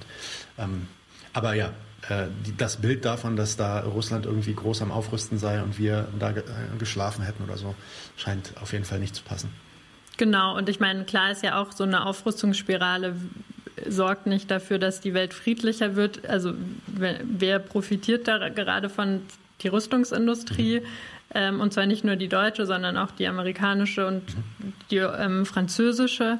Ähm, das, also das kann man auch ablesen. Ich glaube, direkt nach der Verkündung des Sondervermögens, genau, sind die Aktien da durch die Decke ja. gegangen. Ähm, genau, und gleichzeitig ist das natürlich das, also haben wir jetzt auch schon herausgearbeitet, das, was sich Konservative, was sich ähm, auch die Teile des deutschen Kapitals ja gut finden. Also da geht es ja auch letztendlich darum, das deutsche ähm, Wirtschaftsmodell ähm, abzusichern, längerfristig ja. ähm, weltweit. Waffen, Waffenindustrie, wenn die Waffenindustrie äh, floriert, floriert ja nicht nur die Waffenindustrie. Es gibt da Zulieferer, es gibt da Stahlproduzenten, es gibt da natürlich auch die ganzen Ingenieure und also ich meine, da gibt es eine ganze periphere Industrie, die äh, damit hochgezogen wird, sobald man da mehr Geld rein investiert, definitiv. Deswegen ja. ist das definitiv auch deutsches Kapitalinteresse, kann man so verallgemeinern, würde ich sagen. Ja. Genau, und ja, also Verlierer sind äh, die Menschen vor Ort in den Ländern, in, in denen dann ähm, interveniert wird. Das, ich meine, vor ein paar Monaten haben wir viel über Afghanistan geredet. Das scheint jetzt wieder komplett ähm, aus dem Blickwinkel mhm. irgendwie zu sein und auch innenpolitisch. Also da hat dieser Berater von Christian Lindner ja irgendwie schon äh, durch die Blume ähm, quasi gesagt, dass da natürlich dann an anderen Ecken und Enden gespart werden muss. Das heißt, ähm, vor allem diese Ankündigung, dass man auch längerfristig das 2-Prozent-Ziel ähm, einhalten will, also das sind ja, das sind also in die Zukunft wirklich Massen an Geldern, die ja. an anderer Stelle dann eingekürzt werden müssen. Das heißt, davon sind wir alle betroffen. Ja, und äh, ich meine, wenn man sich ein bisschen mit MMT auskennt, dann weiß man, dass das auch eine politische Entscheidung ist. Das heißt, auch das muss ja, das haben wir auch gerade gesehen, die 100 Milliarden waren dann doch auf einmal irgendwie da. Ähm, das muss eigentlich nicht so sein, aber natürlich gibt es dann diese Doktrin der schwarzen Null und ähm, der Schuldenfreiheit. Und vor dem Hintergrund äh, wird das dann so durchgedrückt. Aber wie gesagt, das ist auch eine politische Entscheidung. Ähm, was mich interessiert, sind die politischen Hintergründe bei so bestimmten Einkäufen von diesen Waffen. Also es gibt zum Beispiel diese F-35, dieses Flugzeug, was ja so krass gehypt wird von den USA. Ähm, Experten beurteilen die eigentlich als eine fliegende Mülltonne. Äh, katastrophal anscheinend in verschiedensten Bereichen, was die Avionik angeht, aber auch ähm, was die Effizienz angeht und auch Kosteneffizienz angeht von dem Teil. Die werden auch zu horrenden Summen verkauft. Ich glaube, wir haben jetzt vor kurzem ein paar von denen eingekauft, irgendwie 50 Millionen, 60 Millionen Euro, ich, irgendwas in der Richtung. Äh, warum kaufen wir so einen Schrott ein? Was steht dahinter eigentlich? Hm, also ich meine, die F-35 sind ja nochmal irgendwie ein ganz besonderer Fall. Das sind ähm, Tarnkappenflieger. Das heißt, die können von, also werden erst sehr spät von ähm, Radargeräten ähm, erfasst und ähm, nuklearfähig, glaube ich auch. Genau, ne? und das ist nämlich der Knackpunkt. Ähm, die können äh, bestückt werden mit Atomwaffen. Jetzt fragt man sich, okay, äh, Atomwaffen in Deutschland, äh, hat Deutschland dann Atomwaffen? Und ja, in Deutschland lagern Atomwaffen. Das sind die ähm, US-Atomwaffen in äh, Büchel, die im Namen der sogenannten nuklearen Teilhabe mhm. ähm, da stationiert sind. Das heißt, Deutschland ähm, dafür, dass es in diesen bestimmten Gremien irgendwie mitsprechen kann, ähm, äh, erklärt es sich bereit, die in Deutschland zu lagern und auch ähm, Trägersysteme dafür anzuschaffen. Das waren jetzt ganz lange ähm, Tornado-Kampfflugzeuge. Ähm, die müssen erneuert werden. Ähm, da gehen, glaube ich, 2019 ähm, sind da irgendwie 600 Millionen Euro ähm, in die Instandhaltung dieser Tornados gegangen. Die sind schon 40 Jahre alt. Mhm. Genau, da gibt es jetzt schon jahrelangen Streit drum, ähm, was man da kauft. Und ähm, Scholz hatte jetzt in seiner ähm, Rede angekündigt, dass es eben diese F-35 äh, Kampfflugzeuge werden. Und das ist äh, genau ganz interessant, wer da eigentlich alles so mit reinspielt oder wer da sein Gewicht in die Waagschale wirft bei so einer Entscheidung. Ähm, es ist jetzt nämlich so, dass nicht nur F-35 ähm, Flugzeuge gekauft werden, sondern auch Eurofighter. Und das ist dem geschuldet, dass ähm, die IG Metall und auch der Betriebsrat mhm. von Airbus, die ähm, einen Eurofighter herstellen, da Druck gemacht haben. Dann genau, also Übrigens die andere Schrottkiste, Eurofighter, auch eine Riesenkatastrophe. Ja. Genau, also ja, da wurden dann, also ich habe eine in einer Pressemitteilung der IG Metall steht dann, ähm, Steuergeld in Milliardenhöhe wird in die amerikanische Wirtschaft gesteckt, wenn man eine andere Lösung, ähm, äh, sich für eine andere Lösung entscheidet, also ja, Standortnationalismus und so weiter. Ähm, genau, außerdem haben äh, die USA äh, da noch ein Wörtchen mitzureden gehabt. Ähm, die müssen nämlich diese Kampfflugzeuge zertifizieren, mhm. die dann letztendlich die ähm, Atombomben äh, transportieren sollen. Die haben gesagt, ähm, den Eurofighter werden sie nicht zertifizieren. Deswegen werden jetzt für die Kampfflugzeuge, die für die nukleare Teilhabe ähm, angeschafft werden, eben die F-35 Verstehe. angeschafft. Ja. Und Frankreich hat, ähm, hat da auch ähm, Vorbehalte ähm, generell eingebracht. Mit Frankreich entwickelt man gerade dieses ähm, Future Combat Air System. Mhm. Das soll in langer Zukunft ähm, das Kampfflugzeug werden, das ähm, mhm. ist. Und wenn Deutschland da jetzt seine Traumlösung äh, kauft, hat man Angst, dass das scheitert. weniger, weniger investiert wird auch und so, klar. Ja. Genau, aber das hat äh, Scholz auch abgeräumt in, mhm. in seiner Rede, weil er da ja auch zugesagt hat, dass das okay. finanziert wird. Und genau, die Luftwaffe hat schon ziemlich, also hat schon vor Jahren klar gemacht, dass sie die F-35 wollen. Das heißt, man hat da irgendwie eine Gemengelage an äh, verschiedenen Akteuren, die jetzt letztendlich mit dieser Entscheidung äh, alle ihren Willen bekommen haben, mhm. mit diesem Geldsegen des äh, Sondervermögens. Mhm. Und genau, die Rüstungsindustrie profitiert davon. Okay. Ähm, ich würde gerne noch mal ganz kurz, auch wenn wir jetzt vielleicht da wiederholen, ähm, zurückkommen auf die innenpolitischen Konsequenzen. Ähm, ja, man denke zum Beispiel irgendwie daran, dass die äh, in den letzten Jahren die Militarisierung der Polizei innerhalb Deutschlands immer stärker vorangetrieben wird. Also jetzt zum Beispiel die Aufrüstung der deutschen Polizei mit richtig Militärfahrzeugen wie dem Survivor R. Dazu haben wir auch schon ein bisschen was berichtet. Am Beispiel der USA kann man auch relativ leicht erkennen, wie so, ein, ja, so eine imperialistische Übermilitarisierung in der Welt natürlich irgendwann auch immer nach Hause kommt. Diese militärischen Technologien ähm, kommen äh, dann auch zum Einsatz, genauso wie, weiß ich nicht, so ähm, Riot Suppression Methods, also auch militärische Taktiken und Strategien. Ähm, und werden dort halt dann zur Unterdrückung der eigenen Bevölkerung auch durchaus benutzt. Ähm, hast du da Sorgen? Worauf können wir uns hier in Deutschland dann gefasst machen, wenn das jetzt so, weitergeht in Richtung Militarisierung und Aufrüstung? Hm, genau, inwieweit jetzt der Vergleich mit den USA angebracht ist, weiß ich nicht. Da kenne ich mich ähm, nicht genug aus. Da müssen sicherlich andere, ähm, kann man auch noch mal eine Folge vielleicht machen. Mhm. Ähm, genau, aber also ich glaube, was man sieht, du hast es gesagt, die Militärfahrzeuge bei ähm, Polizei Spezialeinheiten bei der Polizei. Ähm, also das findet statt. Ähm, was ja auch stattfindet, ähm, sind Polizeikomponenten bei Auslandseinsätzen, wo Polizei vielleicht nochmal andere Aufgaben hat, aber ja auch eine Rolle spielt, ähm, zum Beispiel in Afghanistan in der Aufstandsbekämpfung oder also da wurde ja ein kompletter Polizeiapparat ähm, aufgebaut ähm, und genau, da ist Polizei und Militär sehr eng vor Ort. Mhm. Ähm, dann kommt man nach Hause und äh, ist dann wieder irgendwie Polizist. Äh, genau. ich, genau. Da habe ich jetzt noch nicht so viel zu gelesen, aber ich kann ja. mir vorstellen, dass es ähm, ja auch irgendwas macht. Mhm. Ähm, außerdem gibt es ja seit Jahren auch die Debatte um, um den Einsatz der Bundeswehr im Inneren. Mhm. Dem sind verfassungsrechtlich engere Grenzen gesetzt, die auch schon aufgeweicht wurden. Zuletzt kam ja die Debatte, genau, jetzt während Corona dann wieder ähm, hoch. Ähm, genau, und ich glaube, aber darüber hinaus, also jetzt über diese Repression hinaus, ist es, können wir schon beobachten, dass die Bundeswehr präsenter ist in der Öffentlichkeit und in der Gesellschaft. Das hatten wir vorhin auch schon angeschnitten die Bundeswehr konkurriert letztendlich auch als Arbeitgeber. Ja. Genau. Und ähm, da haben wir dann diese Öffentlichkeitskampagnen, Jugendoffiziere, die in die Schulen gehen.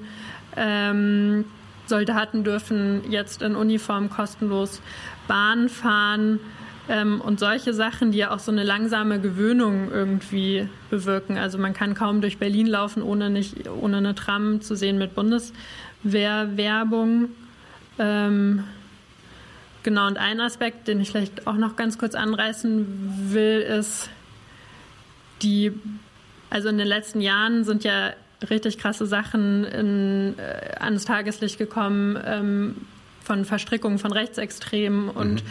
Militär und ähm, auch Spezialkräften der Polizei, also der Hannibal, der Nordkreuz-Komplex und so weiter. Und da, das Zentrum dessen ist das KSK, also die Truppe, die sozusagen aufgestellt wurde in, in dem Prozess der ähm, Ausrichtung der Bundeswehr auf Auslandseinsätze, eine, eine Truppe, die extrem abgeschirmt ist ähm, von, von der Öffentlichkeit.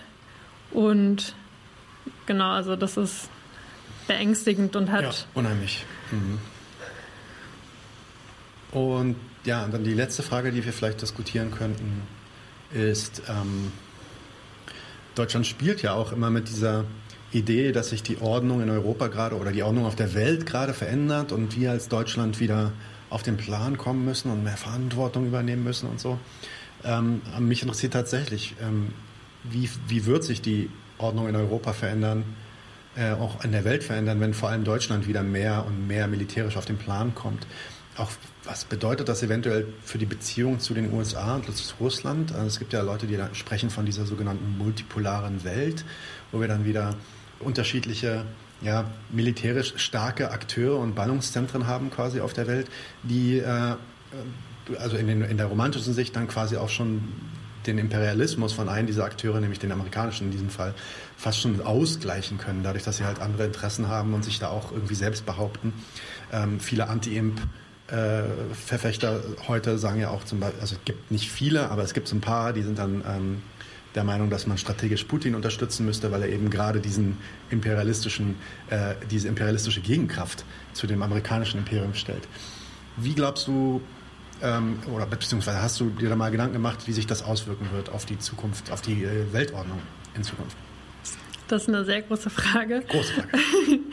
genau, aber ich glaube, also Imperialismus ist ja nichts, was einzelne Staaten machen, also was die USA macht ähm, und was scheiße ist und was andere nicht machen, sondern Imperialismus ist ein globales System, in dem äh, Staaten miteinander konkurrieren und äh, Russland ist genauso eine imperialistische äh, Staat, wie Deutschland es ist, wie die USA es ist. Also natürlich gibt es da Unterschiede, aber ähm, so, ich glaube, das ist erstmal wichtig und diese multipolare Welt ist ja was, was sich auch schon länger herausgebildet hat. Also ähm, es entwickeln sich verschiedene Zentren, äh, weiß nicht, der Aufstieg Chinas und der Abstieg ja. der USA wird irgendwie schon lange ähm, diskutiert.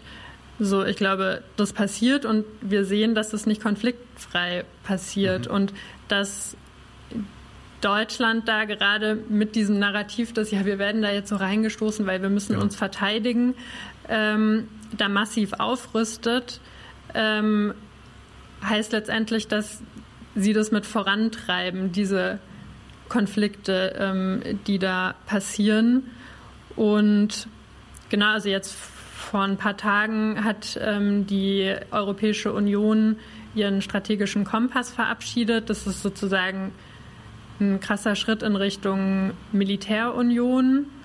Ähm, das heißt, da werden also die NATO wird jetzt gestärkt durch die Zusage zum 2-Prozent-Ziel. Gleichzeitig wird äh, auch die EU schon seit langem ähm, durch äh, eigenen Verteidigungsetat, durch Truppen, die jetzt auch aufgestellt werden im Rahmen der EU, ähm, massiv aufgerüstet. Ähm, die Bundeswehr ist im Indo-Pazifik aktiv, mhm. äh, in Richtung Russland und äh, in Mali auch immer noch. Das heißt, Genau, da ist sehr viel Eskalationspotenzial drin, das aktiv vorangetrieben wird von unserer Bundesregierung, dem man sich entgegenstellen muss. Ja.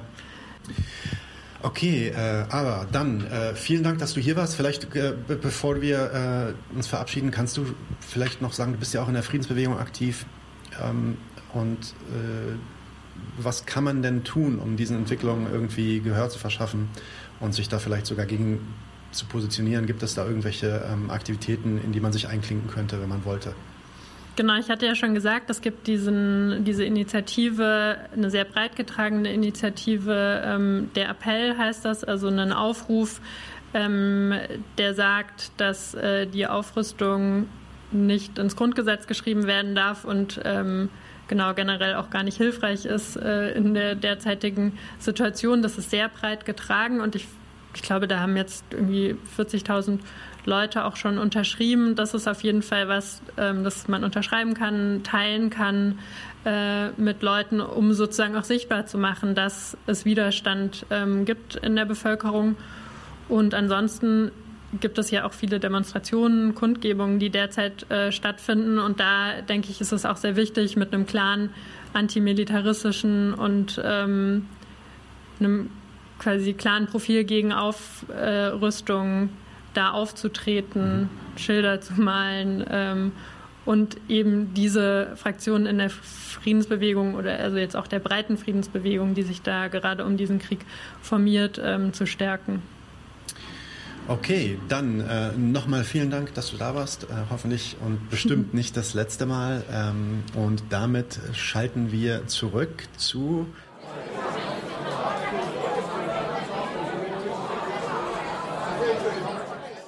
Wer ist noch hier? Noch 43 Leute? Viel zu wenig. Ja. Das wievielte Bier ist das jetzt bei euch? Ich muss euch ja mal äh, erzählen, hier in Bolivien ist Bier Luxusgut. Das ist so echt ein Statussymbol. Ich freue mich schon wieder in Deutschland. Da werde ich günstig äh, mein, mein Kölsch oder sonst ein Bier, äh, mein Weißbier im Bierglas trinken können. Aber hier in Bolivien, das kostet echt Geld. So Echt wie viel? Ja, ja, ich weiß, das ist, das ist auch in vielen Ländern der Welt so. Das ist nicht nur in Bolivien so. Das ist auch in, zum Beispiel im Libanon so oder in Palästina, mhm. England? Da kostet eine, so, ein, so ein Bier kostet dann auch mal einfach sieben, acht Euro. England? Aber also in London habe ich das eher auf die Lebenshaltungskosten so. Äh, Kölsch ist kein Bier. Kölsch ist auch kein Bier, das kriegst du auch auf Zahnputzbechern. ähm, ähm, Apfelsaftschorle. Aber das, das, das, war, das war eine interessante Erfahrung. In Köln auf einem Punk-Festival in, in England, da hat das Bier tatsächlich vom Fass 04 hat irgendwie, ich glaube, 7, 7 Pfund 50 oder so gekostet. Und die Leute haben, ich, waren alle besoffen, aber keiner hat gekotzt. Und ich dachte mir, na ganz ehrlich, wenn du halt, wenn du halt einfach 100 Pfund in dir hast, die haust du nicht einfach auf die Straße. Also, war echt krass. Kigama sagt, er hat nur beim Abaschen zugehört, aber super. Abaschen oder abwaschen? Meinst du abaschen oder abwaschen? Das war lange abwaschen. Abwaschen, dicke abwaschen wären 45 Minuten abaschen. Das war, das war ein dicker, dicker Joint auf jeden Fall. Äh, muss er aufpassen. Ne? Ähm, so, aber wir haben ja jetzt Stammtisch. Oder? Genau. Abwaschen, siehst du, wusste ich doch gerne, aber abwaschen doch klar. Jo. Aber, aber auch ganz schön viel abwaschen. Ne? Hast du wieder zu lange stehen lassen, die Geschirr, das Geschirr und so. Das, äh, dann wird's auch so hart und so. Und dann muss man schrubben. Das dauert dann länger. Das ist anstrengend. Ah, große Familie auch. Oh mein Gott, ja, das ist kacke. Ja, nicht jo, kacke, Leute. das ist wunderbar, das ist wunderbar, aber fürs Abwaschen ist es richtig kacke. Ja, anyway, äh, genug. ich habe mich schon in die Scheiße geritten. Prost. Sehr gut. Womit wir anfangen wollen heute ist tatsächlich, ich habe äh, einen Kumpel von Deutsche Wohnen und Co. enteignen äh, gebeten, mir schriftlich meine Wasserstandsmeldung mitzuteilen. Da ist momentan einiges im Gange und der hat mir einen Text übermittelt, den ich vorlesen soll. Anton, wenn ich jetzt äh, uns zentriere, dann bist du immer noch zu hören. Du kannst weiterhin reden, ja? Jo, also der Text äh, ist, ist von Fabian, unser, unser Mitredakteur. Der ist tatsächlich bei Deutsche Wohnen und Co. Enteignen aktiv und hat jetzt mal einfach was zusammengeschrieben. Hallo Fabian. Weil wir schon lange nicht mehr darüber gesprochen haben, heute mal wieder was zum Stand von Deutsche Wohnen und Co. enteignen. Letztes Jahr zur Bundestagswahl gab es ein historisches Ereignis, den Volksentscheid zur Enteignung von profitorientierten Unternehmen oder Privatpersonen, die über 3000 Wohnungen besitzen. Die Kampagne Deutsche Wohnen und Co. enteignen hat seit über zwei Jahren in Berlin daran gearbeitet, den Volksentscheid zu realisieren. Bei der Abstimmung parallel zur Bundestagswahl und zur Berliner Abgeordnetenhauswahl am 26. Äh, September 2021 haben dann 57,1 Prozent oder auch eine Million Berliner und Berlinerinnen für Enteignung und Vergesellschaftung bestimmt, gestimmt. Und der Volksentscheid ist mit wehenden Fahnen gewonnen worden. Inzwischen gibt es sogar Nachahmer, zum Beispiel die Kampagne Hamburg enteignet. Ich weiß nicht, wie es euch geht, aber seitdem hat man nicht mehr so viel vom Volksentscheid gehört außer vielleicht ab und zu einen Artikel hier und da. Wie weit sind wir denn da jetzt also mit der Enteignung? Tja, Denn der Kampf war mit dem Gewinnen des Volksentscheides noch lange nicht vorbei. Leider war es kein sogenannter Gesetzesvolksentscheid, sondern es wurde nur ein Auftrag an den Senat gerichtet. Die Kampagne hat sich zu ihrer Gründung noch nicht die Erarbeitung eines Gesetzes, das vor Gericht bestehen könnte, zugetraut und sich deswegen hierfür entschieden. Nur leider ist der Volksentscheid deswegen nicht bindend. Franziska Giffey oder auch Dolores Umbridge, das war jetzt eine Einführung von mir, ähm, die regierende Bürgermeisterin vom rechten Rand der SPD, der SPD Neukölln, Sie hat schon im Wahlkampf immer wieder klargemacht, dass es letztlich nur über ihre Leiche eine Vergesellschaftung gibt. Aber die SPD in Berlin hat auch schon länger engere Beziehungen zum Immobilienkapital und zu dem einen oder anderen Baulöwen in Berlin. Das zeigt sich gerade auch wieder am KDW am Hermannplatz, indem man die Wünsche des Investors René Benko gegen den zuständigen Bezirk durchboxt. Die Grünen haben so getan, als wären sie dafür. So hat zum Beispiel die grüne Spitzenkandidatin vor der Wahl angekündigt, mit Ja zu stimmen. Aber sie bezeichnen Enteignung als letztes Mittel. Sie schlugen stattdessen einen Mietenschutzschirm vor. Hihihihi. Vor also eine kooperatistische Einigung mit dem Immobilienkapital die Mieten auf fünf Jahre zu begrenzen. Danach hätten die Mieten wieder steil steigen können und währenddessen wären die Profitausfälle des Immobilienkapitals wahrscheinlich mit Steuergeldern ausgeglichen worden. Sie sind letztens mit dem Bündnis für bezahlbares Wohnen zufriedengestellt worden und koalieren mit der SPD. Übrigens bleibt dann als einzige Partei, die den Volksentscheid unterstützt hat, die Linke. Ja. Genau. Nur leider ist die Linke in Berlin von Mitgliedern der Partei dominiert, die diese sozialdemokratisieren wollen und für die Regierungsbeteiligung alles ist. Trotzdem, oh. trotzdem es quasi keine Kandidaten und keine Kandidatin gibt, die man im Wahlkampf nicht in der lila Weste der Enteignungskampagne antreffen konnte, war für die Landesspitze der Linken von Anfang an klar, dass man wieder mit der SPD und den Grünen regieren wollte. Und Dafür ist man letztlich auch bereit, den Volksentscheid zu opfern. Nur kann man das halt schlecht sofort machen, wenn man gerade noch für den Entscheid geworben hat und zudem der aktive Teil der Basis in den Kiez-Teams der Kampagnen unterwegs ist oder als Parteiverbände Unterschriften sammeln war. Kleiner Einschub von mir. Und der, die wie soll ich mal sagen, Anhängen an den Volksentscheid der einzige Grund war, warum sie es überhaupt noch einigermaßen auf relevante Stimmzahl geschafft haben. Äh, ja. Die SPD und die Grünen haben sich dementsprechend in den Koalitionsverhandlungen gegen die Linke, die die Umsetzung des Volksentscheides forderte, durchgesetzt. Die Linke verliert die Senatsverwaltung für Stadtentwicklung und Wohnen an die SPD, konkret an Andreas Geisel, der sich seinen Wahlkampf 2016 nach Berichten von zum Beispiel Tagesspiegel und BZ im Gegenzug für die Zustimmung zu Bauplänen von Baulöwen Groth und von der Groth-Gruppe hat finanzieren lassen. Uiuiui, Lobbyland, ich höre dir trapsen. Bei Franziska Giffey, Dolores Umbridge, ist ein Investitionsbündnis direkt an der Senatskanzlei für bezahlbare Mieten angesiedelt, das sich bei genaueren Hinsehen eben doch nur als normale kooperatistische Investitionsbündnis herausstellt, mit dem man es dem Kapital recht machen will. Sowieso. Es wird statt der Erarbeitung eines Enteignungsgesetzes eine sogenannte Expertenkommission eingerichtet. Begründet wird das trotzdem, es ja diverse Rechtsgutachten gibt, die sagen, klar kann enteignet werden, dass es rechtliche Zweifel geben würde, die man jetzt also durch ExpertInnen klären lassen wollte. Die Landesspitze der Linken trägt diese Kommission mit und behauptet durchgängig, es würde hier nur um das Wie der Vergesellschaftung gehen, nicht um das Ob. Sie hätte es auch gegenüber ihrer Partei so verkauft, in der sie sich eine Mehrheit vollkommene Illusionen darüber macht, was man als Minderheit mit einer konservativen SPD und den neoliberalen Grünen erreichen kann, wenn es um die Enteignung des milliardenschweren Immobilienkapitals in Berlin geht. Eine deutliche Mehrheit der Basis stimmte in der Urabstimmung für eine Beteiligung an der Koalition. Und sie hat das auch gegenüber den Aktiven in der Kampagne so verkauft, die sich dieselben Illusionen machen wie die Parteibasis der Linken. Letztlich ist es völlig klar, es wird keine Enteignung mit dieser Regierung geben. Das wissen auch die Spitzen der Koalitionsparteien. Also ich dachte, da kommt jetzt noch ein Sound. Nein. Die SPD will das nicht zulassen und auch die Grünen wollen das nicht. Das wissen auch alle Beteiligten in der Landesspitze der Linke, auch wenn sich einige Abgeordnete und vor allem die Parteibasis Illusionen machen. Aus Sicht der SPD soll die Kommission Zweifel sehen und Zeit gewinnen, dass sich die Kampagne selbst zerlegt oder zerläuft. Aus Sicht der Linkspartei und vor allem ihrer Senatoren und der Führung der Abgeordnetenhausfraktion soll der offensichtliche Widerspruch zwischen der Beteiligung an einer Koalition, die mehrheitlich gegen die Vergesellschaftung ist, und der eigenen Position gegenüber den Wählerinnen und der Parteibasis verdeckt bleiben, indem man in der Kommission weiterarbeitet. Auf diese Weise bleiben dann insbesondere die lukrativen Posten im Staatsapparat, die Senatsposten und Staatssekretärsposten, aber eben auch die Abteilungsleiter, Büroleiterposten und Referentenposten erhalten. Für die ganz oben springt dann sogar noch eine ordentliche Pension raus. Für diesen Zeitgewinn belügt man die Kampagne und die eigene Basis gerne mal. Zwei Absätze. Diese Woche hat der Senat den Beschluss gefasst, wie die Kommission nun aussehen soll. Die Forderung, die die Kampagne Anfang Januar gestellt hat, unter anderem, dass die Kommission mindestens zu 59,1 Prozent dem Wahlergebnis, wenn man die Enthaltungen rausrechnet, stellen soll, wurde ignoriert. Es gab einen bösen Brief der Kampagne, in dem der Linken vorgeworfen wurde, sich nicht an Absprachen gehalten zu haben. Sie wären hingehalten worden, während die Senatsmitglieder der Linken bereits eine Expertenliste erstellt hätten, wovon dann die Kampagne von Senator Geisel erfahren hätte, obwohl die Linke zugesichert hat, eine gemeinsame Liste mit der Kampagne zu erstellen. Wie sieht die Kommission nun aus? Ein Viertel der Mitglieder der Expertinnenkommission kann durch die Initiative Deutsche Wohnen und Co. und eigene selbst besetzt werden, die anderen Viertel von den drei Koalitionsparteien. Die Vorsitzende der Expertinnenkommission, die ehemalige Bundesjustizministerin, Hertha Däubler-Gmelin, SPD, soll die Kommission leiten. Die Arbeit der Expertinnenkommission soll innerhalb eines Jahres abgeschlossen werden. Es gibt ein paar Transparenzregelungen, die sich die Linke auf die Fahnen schreibt. Oder er hat auch noch ganz schön viel geschrieben.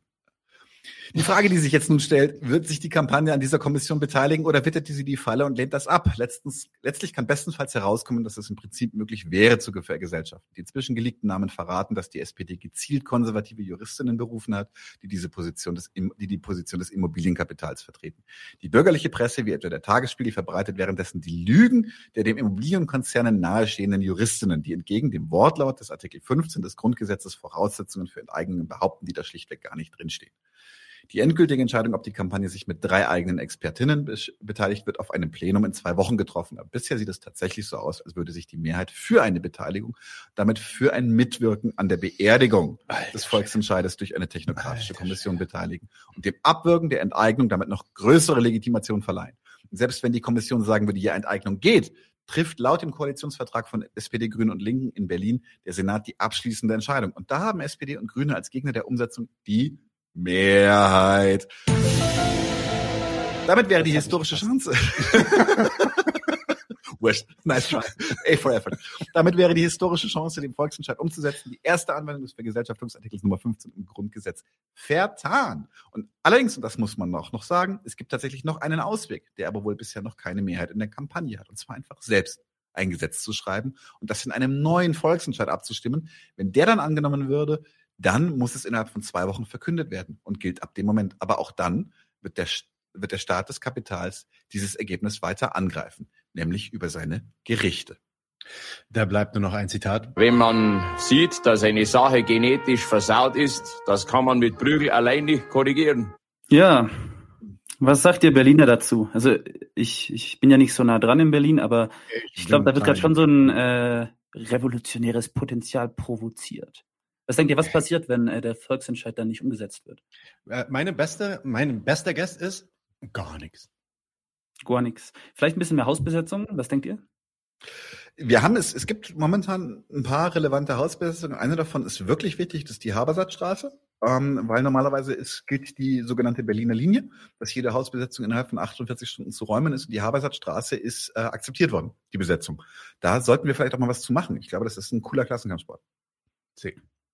Ja, ähm, ich glaube, diese Fragen solltest du dann vielleicht an Fabian richten oder vielleicht an ähm, René, wenn wir vielleicht was machen mit ihm. Mhm. Ähm, ich, also meine Hoffnung dar darüber, dass das ist nicht sonderlich begründet, was ich jetzt sage, aber meine Hoffnung, dass das irgendwo hinführt, ähm, auch in irgendwas Konstruktives führt, was die Bewegung selbst angeht. Also selbst wenn man jetzt davon ausgeht, dass die enteignen scheitern wird, was für mich mittlerweile relativ danach aussieht, ähm, glaub, ja, die Hoffnung, dass diese Bewegung dann im Nachhinein bestehen bleibt und für weiteres pusht, ähm, die Begründung für diese Hoffnung habe ich noch nicht gesehen, sage ich mal so. Ja. Aber was wären denn Auswege? Also einmal ein zweiter Volksentscheid mit dem direkten Gesetz, was dann juristisch genau. angefochten wird. Oder, mhm. also was ich jetzt als möchte gern Polit Politikberater sagen würde, wäre, gründet eine deutsche Wohn- und Co-Enteignungspartei für die nächsten Wahlen und straft die Linken ab, wenn sie es nicht durchgeboxt bekommen. Also so ein bisschen wie die Brexit-Partei, äh, die Konservativen mhm. zum Brexit gepusht hat. Das wäre mhm. so Fundamentalopposition, ein paar überzeugende Aktivisten, die äh, ich nehme, nehme Sarah Wagenknecht mit uh. in die Partei, in die DWE-Partei. Nee, nee, nee, nee, nee, bitte nicht. Ist doch gar nicht in Berlin, oder? Ist sie nicht in Saarland bei ihrem, bei ihrem Haberer? In RW. Und ich dachte, die hat auch Haus in Berlin, aber okay. Keine Ahnung. Mir wurscht. Ah, ich weiß es nicht. Ich, ich, also dazu, ich, ich bin mittlerweile auch so ein bisschen, also ich möchte, möchte sehr vorsichtig formulieren. Ich bin auch so ein bisschen, ein bisschen gnatzig, weil ich habe das Gefühl, dass das, ähm, dass die Bewegung nicht based genug ist gerade um, um sich auch so ein bisschen, bisschen angemessen bockig zu geben. Aber ich möchte auch nicht keine große Meinung haben tatsächlich, weil da werden harte Kämpfe gefochten, da sind viele, viele tolle Genossinnen dabei und äh, ich, ich hoffe, dass was draus wird. Ich, ich, genau, ich hoffe das Beste und erwarte das Schlimmste. Jo, zu einem anderen erfreulichen Thema. Endlich Oh. mal, endlich mal was Erfreuliches. Äh, Inflation hat mittlerweile die 7% überstiegen. Ja, jetzt kommt das natürlich sofort irgendwie Maurice Höfgen, auch zu Recht, oder, oder auch ähm, äh, Wolfgang M. Schmidt und Ole Nymon und sagen, ja Moment, es, gibt ja keine wirkliche Inflation in diesem Sinne, sondern sektorale Inflation und die sind dann teilweise auch unterschiedlich, je nachdem, welchen Sektor man sich anschaut. Und das ist auch alles richtig. Ja. Ähm, allerdings würde ich trotzdem raten, dass es Sinn macht, sich diese eine Seite anzugucken. Ich share mal kurz mein Screen. Darfst du nicht, dazu musst du den, oh, du müsstest jetzt den, den, den Browser neu Was ist starten. das denn? Was ist das denn? Das ist ja neu. Muss ich den Browser neu starten? Manchmal Nein, schon. Glaube ich nicht. Das sei denn, du sharest den ganzen Screen. Okay, mal schauen. Das kriege ich, glaube ich, hin. Share. So, sieht doch Geht? gut aus. Ja. Und zwar, das ist eine Seite, die einfach versucht, äh, ja, der Statistisches Bundesamt. Also da kann man immer gut drauf gucken. Inflationsrate im März 2022, der jetzt bald vorbei ist, voraussichtlich 7,3 Prozent. Ein Kollege von mir sagte, glaube ich, dass in, ähm, warte mal, muss ich mal schauen. Das ist natürlich von Bundesland zu Bundesland auch unterschiedlich. Minimas, den ihr kennt, sagt, dass in Hessen sogar die 8% erreicht sind. Und ähm, ich meine, ihr habt das alles gesehen, dann kommt natürlich der Krieg noch oben drauf. Äh, seit dem Angriff äh, Russlands auf die Ukraine, Ukraine sind die Preise für Erdgas und Mineralölprodukte nochmal merklich angestiegen und beeinflussen die hohe Inflationsrate erheblich. Ähm, der Krieg ist natürlich auch nochmal ein, ähm, äh, ja, ein Faktor, der das Ganze nochmal äh, potenziert. Allerdings waren wir ja schon vorher in einer riesigen Inflationswelle, ähm, die nichts mit dem Geldbestand zu tun hat. Also nein, das hat nichts damit zu tun, dass irgendwie äh, Geld in die Industrie gepumpt wurde, äh, in, in die Gesellschaft gepumpt wurde. Ähm, sondern ja, da, da gibt es un unterschiedliche Theorien darüber, wie das passiert und tatsächlich wissen auch gerade nicht wirklich alle, was genau da passiert, weil das ist natürlich auch extrem komplex. Aber was auf jeden Fall passiert, ist, dass viele Sachen teurer werden und wir, wir merken es an dem wichtigsten Produkt, der Döner. Ja, also ich hab, bin gestern fast vom Stuhl gefallen. Der Döner kostet jetzt 5,50 Euro. In Berlin. Was? In Berlin. In Berlin 5,50 Euro der Döner. Das, gestern für Äh, zwei Standard, Döner. Standard Döner, also jetzt nicht irgendwie so äh, schicki-micki, fein, irgendwie äh, der so ein so das krasser Gemüse. türkischer Premium-Döner aus, aus Kreuzberg oder so, sondern wirklich ein ganz normaler Döner hier von der Ecke. Ich habe gestern 15 Euro für zwei Döner und eine Pommes gezahlt. Shawarma, Shawarma, wie ihr, äh, Shawarma. wie ihr Kartoffelchen sagt, Shawarma kostet jetzt auch 5 Euro den Shawarma. Das war vorher, von vor anderthalb Jahren waren es 2,50. Jetzt sind es, äh, dann waren es irgendwie 3,50. Während der Corona-Pandemie haben sie dann auf 3,50 erhoben, weil das dann auch teuer werden, teurer werden müsste und jetzt sind es 5 Euro.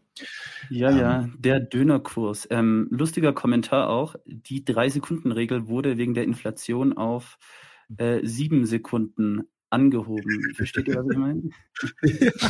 Ja, wenn Sachen auf den Boden fallen, oder? Ja, genau.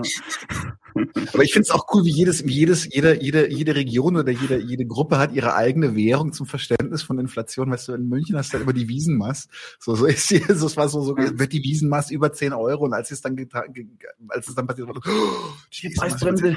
Ja, ja. Das Krasse, das Krasse ist bei der Inflation, also da kann man, äh, wie, schaut euch auf jeden Fall den Blog von Michael Roberts an. Ähm, googelt das mal, Michael Roberts Blog. Ähm, äh, solltet ihr euch auf jeden Fall angucken. Der heißt The Long Recession, glaube ich. Die hatten ihn auch im Interview. Ist leider auf Englisch, aber Google Translate macht echt eine gute Arbeit. Und der schaut sich das halt aus einer marxistischen Perspektive an ähm, und auch aus einer Perspektive der, der Profitrate. Er ist einer der Vertreter, der davon ausgeht, dass die Profitrate eine Tendenz hat zu fallen. Und ähm, was, was er hat eine eigene, ja, quasi mit, mit anderen Wissenschaftlern eine eigene ähm, Theorie, äh, marxistische Theorie entwickelt, die halt versucht, Inflation zu erklären. Andererseits gibt es natürlich auch ähm, bürgerlich-ökonomische Theorien darüber, Demand Pull, ähm, äh, Supply äh, und so weiter. Also woher kommt diese Inflation eigentlich? Bei manchen, in manchen Situationen wissen wir klar und deutlich, wissen wir klar und deutlich, dass äh, einfach Preisabsprachen stattfinden. Das ist nämlich das, was mit, bei diesen ähm, äh, Mineral- und Rohölpreisen und Gaspreisen passiert. Ähm, da hatten wir, glaube ich, sogar auch irgendwie einen Tweet zu, vielleicht kann ich den gleich mal zeigen. Vielleicht auch nicht. Aber im Endeffekt, dass, wenn man sich die Rohstoffpreise anguckt für Gas und Öl, seit dem Beginn des Ukraine-Kriegs sieht man keinen Anstieg, sondern einen Fall sogar des Preises. Ähm, der, aber die Preise, die beim Endkunden halt ankamen, ankommen, sind halt extrem gestiegen. Und das sind ganz klare Preisabsprachen unter den Unternehmen, die hier einen Moment sehen, wo sie glauben, ja, ich, hier könnten wir wahrscheinlich einen höheren Preis durchgehen lassen, weil die Leute wahrscheinlich davon ausgehen, dass, äh, weil das vom Krieg kommt und so. Deswegen lass uns das einfach machen.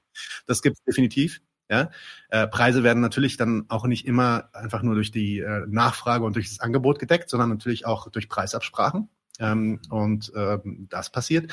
Gleichzeitig gibt es ein Problem, was die, was die, was das Angebot angeht. Wir haben Supply Chains, also Versorgungsketten, die herunterbrechen aufgrund der Pandemie und aufgrund der Corona-Bestimmungen äh, und ja, Hafen. Schiffe können nicht mehr so schnell ausgeladen werden, weil Leute erstmal getestet werden müssen. Ähm, etwaige Leute müssen dann erstmal fünf Tage in Quarantäne und so weiter. Dadurch kommt alles langsam an. Das, das kostet auch viel mehr Geld und deswegen steigen Preise. Und natürlich gibt es dann auch noch die dritte, den dritten Effekt, nämlich diesen, ähm, ja, die, angesteigerte Nachfrage im Vergleich zu den Vorjahren. Die Inflationsrate, die wir uns jetzt angucken, die 7,3 Prozent, ist natürlich immer eine Inflationsrate, die sich bezieht auf das Vorjahr. Das darf man nicht vergessen. Ja? Das ist äh, keine objektive Zahl, sondern man sagt immer im Vergleich zum letzten Jahr, wie ist der Preis angestiegen. Und ähm, deswegen konnte man ja auch schon im letzten Jahr vor dem lange vor dem Ukraine-Krieg relativ stark sehen, dass all diese Preise angestiegen sind weil die Nachfrage im Jahr davor natürlich aufgrund der ganzen Lockdowns, die wir hatten, durchaus nachgelassen hat, der Konsum eher nachgelassen hat und die Nachfrage dann wieder normal wurde im Jahr 20 oder normaler wurde in manchen Bereichen im Jahr 2021 und deswegen dann natürlich so eine Art Inflation ähm, registriert wurde, die in manchen Bereichen aber, wie das Wolfgang Schmidt und Ole auch erklären, ähm, gar nicht wirklich eine Inflation war im Sinne von Sachen werden tatsächlich teurer. Das ist jetzt allerdings anders.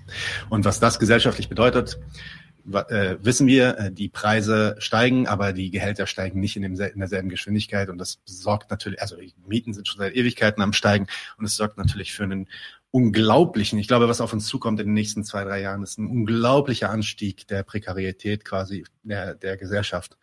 Ähm, und da werden wir mal sehen, äh, ob die Ampel irgendwas liefert. Jetzt geh auf.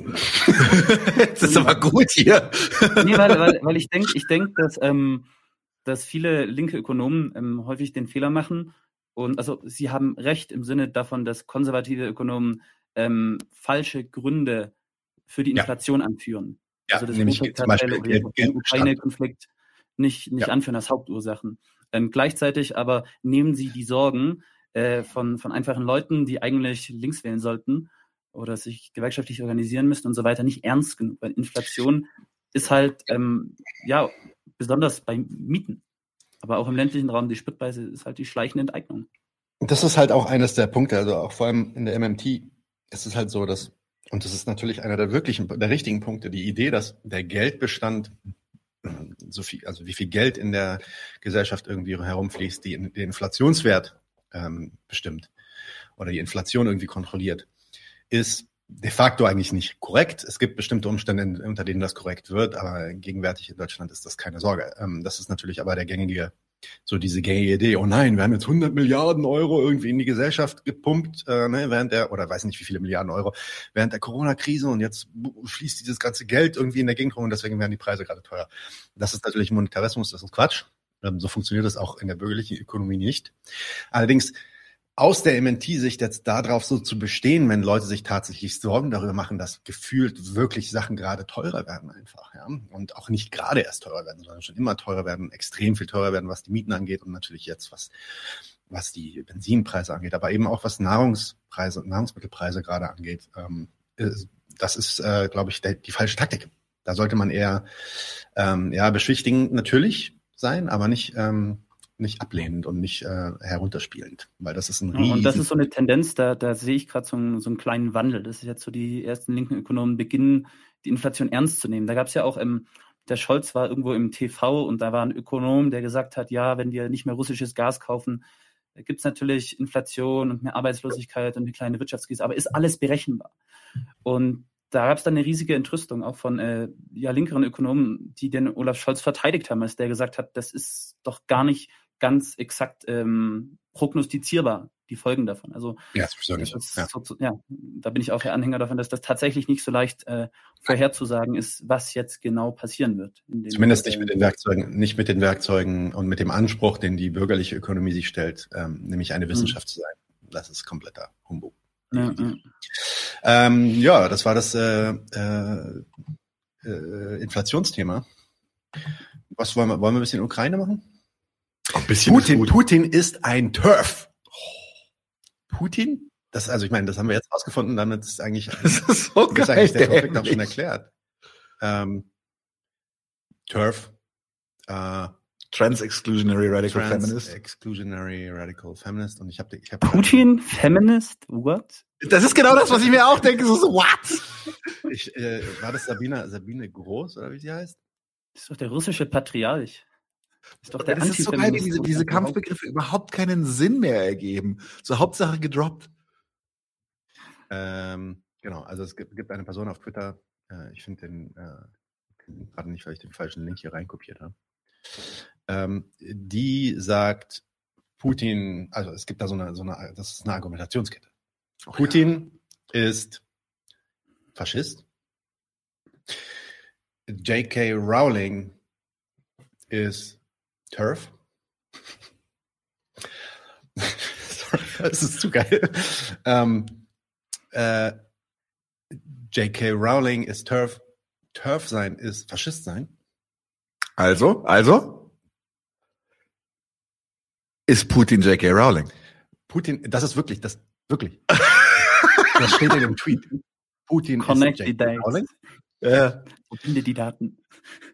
Müssen wir jetzt, Und müssen wir jetzt, müssen wir jetzt Putin Turf. also, also Sanktionen gegen Hogwarts, oder? äh, das kann man sich ähm, schwer selber ausdenken, aber äh, es ist in der Tat der Fall. Findet einer von euch den Link schnell, damit ich das zeigen kann? Weil ähm, Ich, ich nicht. Ich, Keine Ahnung. Keine Ahnung.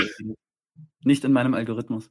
ich glaube hier, ja, hier habe ich es. Putin ist einer der größten, ich lese es vor, ja.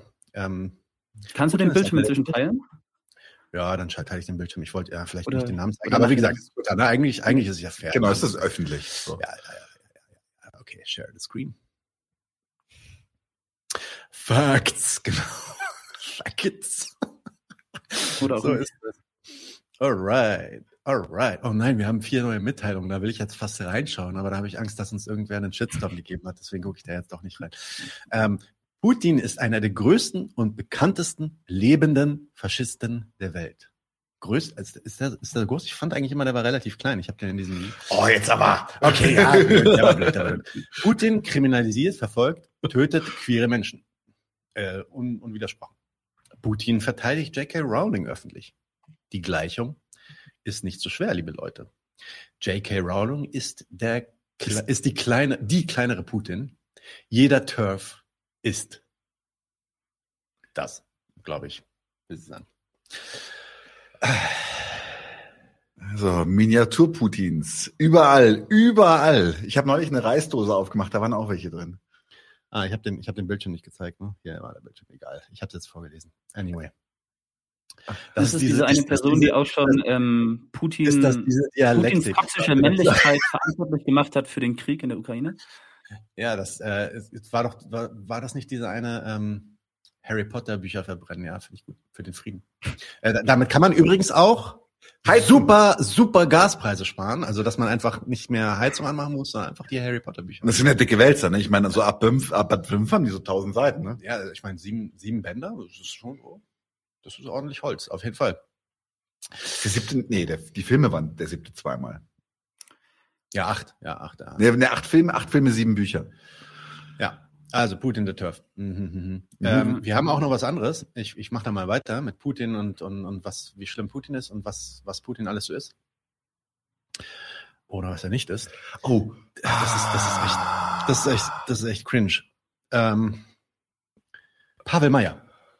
Einer der wunderbarsten Personen, wunderbarsten Menschen auf Twitter. Share den, share den Screen, share den Screen. Ich bin schon dabei. Es ist ein längerer Thread, den kann man sich natürlich angucken. Ich will das jetzt nicht, also es ist ein bisschen so wie, genau, es ist, ich will jetzt nicht unbedingt irgendwie alle, Le- allen Leuten, allen Zuschauern hier äh, Schmerzen aussetzen. Aber dieser eine Post, es geht um den Vergleich zwischen Putin und Hitler. Ja? Now, Hitler did not use his office to extract bribes and get into bed with organized crime. Auf Deutsch. Hitler hat sein Amt nicht benutzt, um Bestechungsgeld äh, zu extrahieren und sich mit organisiertem Verbrechen ins Bett zu begeben. So, we could say that in terms of civic values, Hitler was even a more decent person than Oh, Putin no. is. Es ist so As crazy as it sounds. Ja, exactly. Auf Deutsch. Also könnten wir sagen, dass aus einer ja, ähm, äh, gesellschaftlichen, wertlichen Sicht, ja, aus einer Wertesicht oder also ich sag mal moralischen Sicht, Hitler eine ja, rechtschaffenere Person war als Putin. So verrückt, wie ich das anhört. Da ist, glaube ich, nicht viel beizutragen.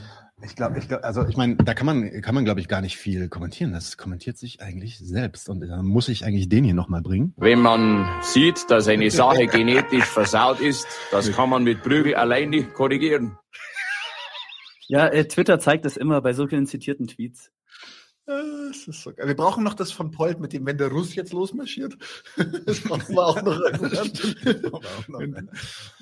So, Anton, hast du noch irgendwas aus dem Stammtisch, was du erzählen Äh, willst? Ich habe einiges. Wir hatten es ja eben von äh, Inflation und Spritpreisen. Und ja, das allseits äh, geliebte Katapult-Magazin hat eine Grafik rausgebracht zu Benzinpreisen weltweit. Kannst du scheren? Und ich habe gerade nicht parat, tut mir. Äh, Alright. Haben wir das, haben wir das im Dokument? Wir haben es, wir haben es, ja. Habt ihr es? Wenn dann Scherz sehr gerne. Weil, ähm, da mache ich mal ein bisschen sozialistische Propaganda. Es gibt ja äh, durchaus linke Regierungen in Lateinamerika, die ähm, natürliche Rohstoffe nationalisiert haben. Warte mal ganz Dazu kurz. Gehört- Warte mal ganz kurz. Ja, ja, ja. Warte mal ganz kurz. Warte mal ganz kurz. Teilt, teilt, teilt, wenn ihr es könnt. Naja, auf jeden Fall in Venezuela kostet der Liter Benzin 2 US-Dollar.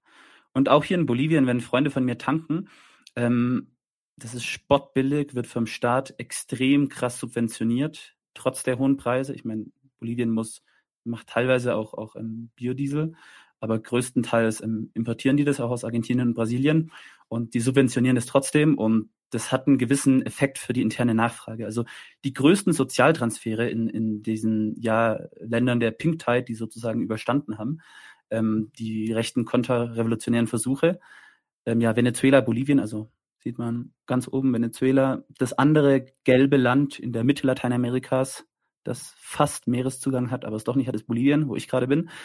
Ähm, die haben ja unter 50 Cent pro Dollar, also das sind ein paar Cent kostet der Liter äh, Sprit hier oder auch Diesel. Und das ist die größte Subvention, die größte Sozialleistung. Also die rechte Opposition in den Ländern macht sich häufig so aus sozialdarwinistischen, äh, ja, bürgerlichen Motiven lustig über die Sozialleistung, die es gibt für alleinerziehende Mütter, für Rentner etc., für, für Kinder. Ähm, aber in Wirklichkeit ist die größte Subvention eben die der billigen Spritpreise. So wird die interne Nachfrage extrem verstärkt, weil Produkte wie beispielsweise Lebensmittel, Textilindustrie ähm, viel besser durch das doch äh, im Vergleich zu Europa große Staatsgebiet ähm, transportiert werden kann zu günstigen Preisen. Auch der ÖPNV ist äh, spottbillig dadurch. Und so wird grundsätzlich werden halt ja die, die, die Preise der ja, Güter des täglichen Bedarfs äh, niedrig gehalten.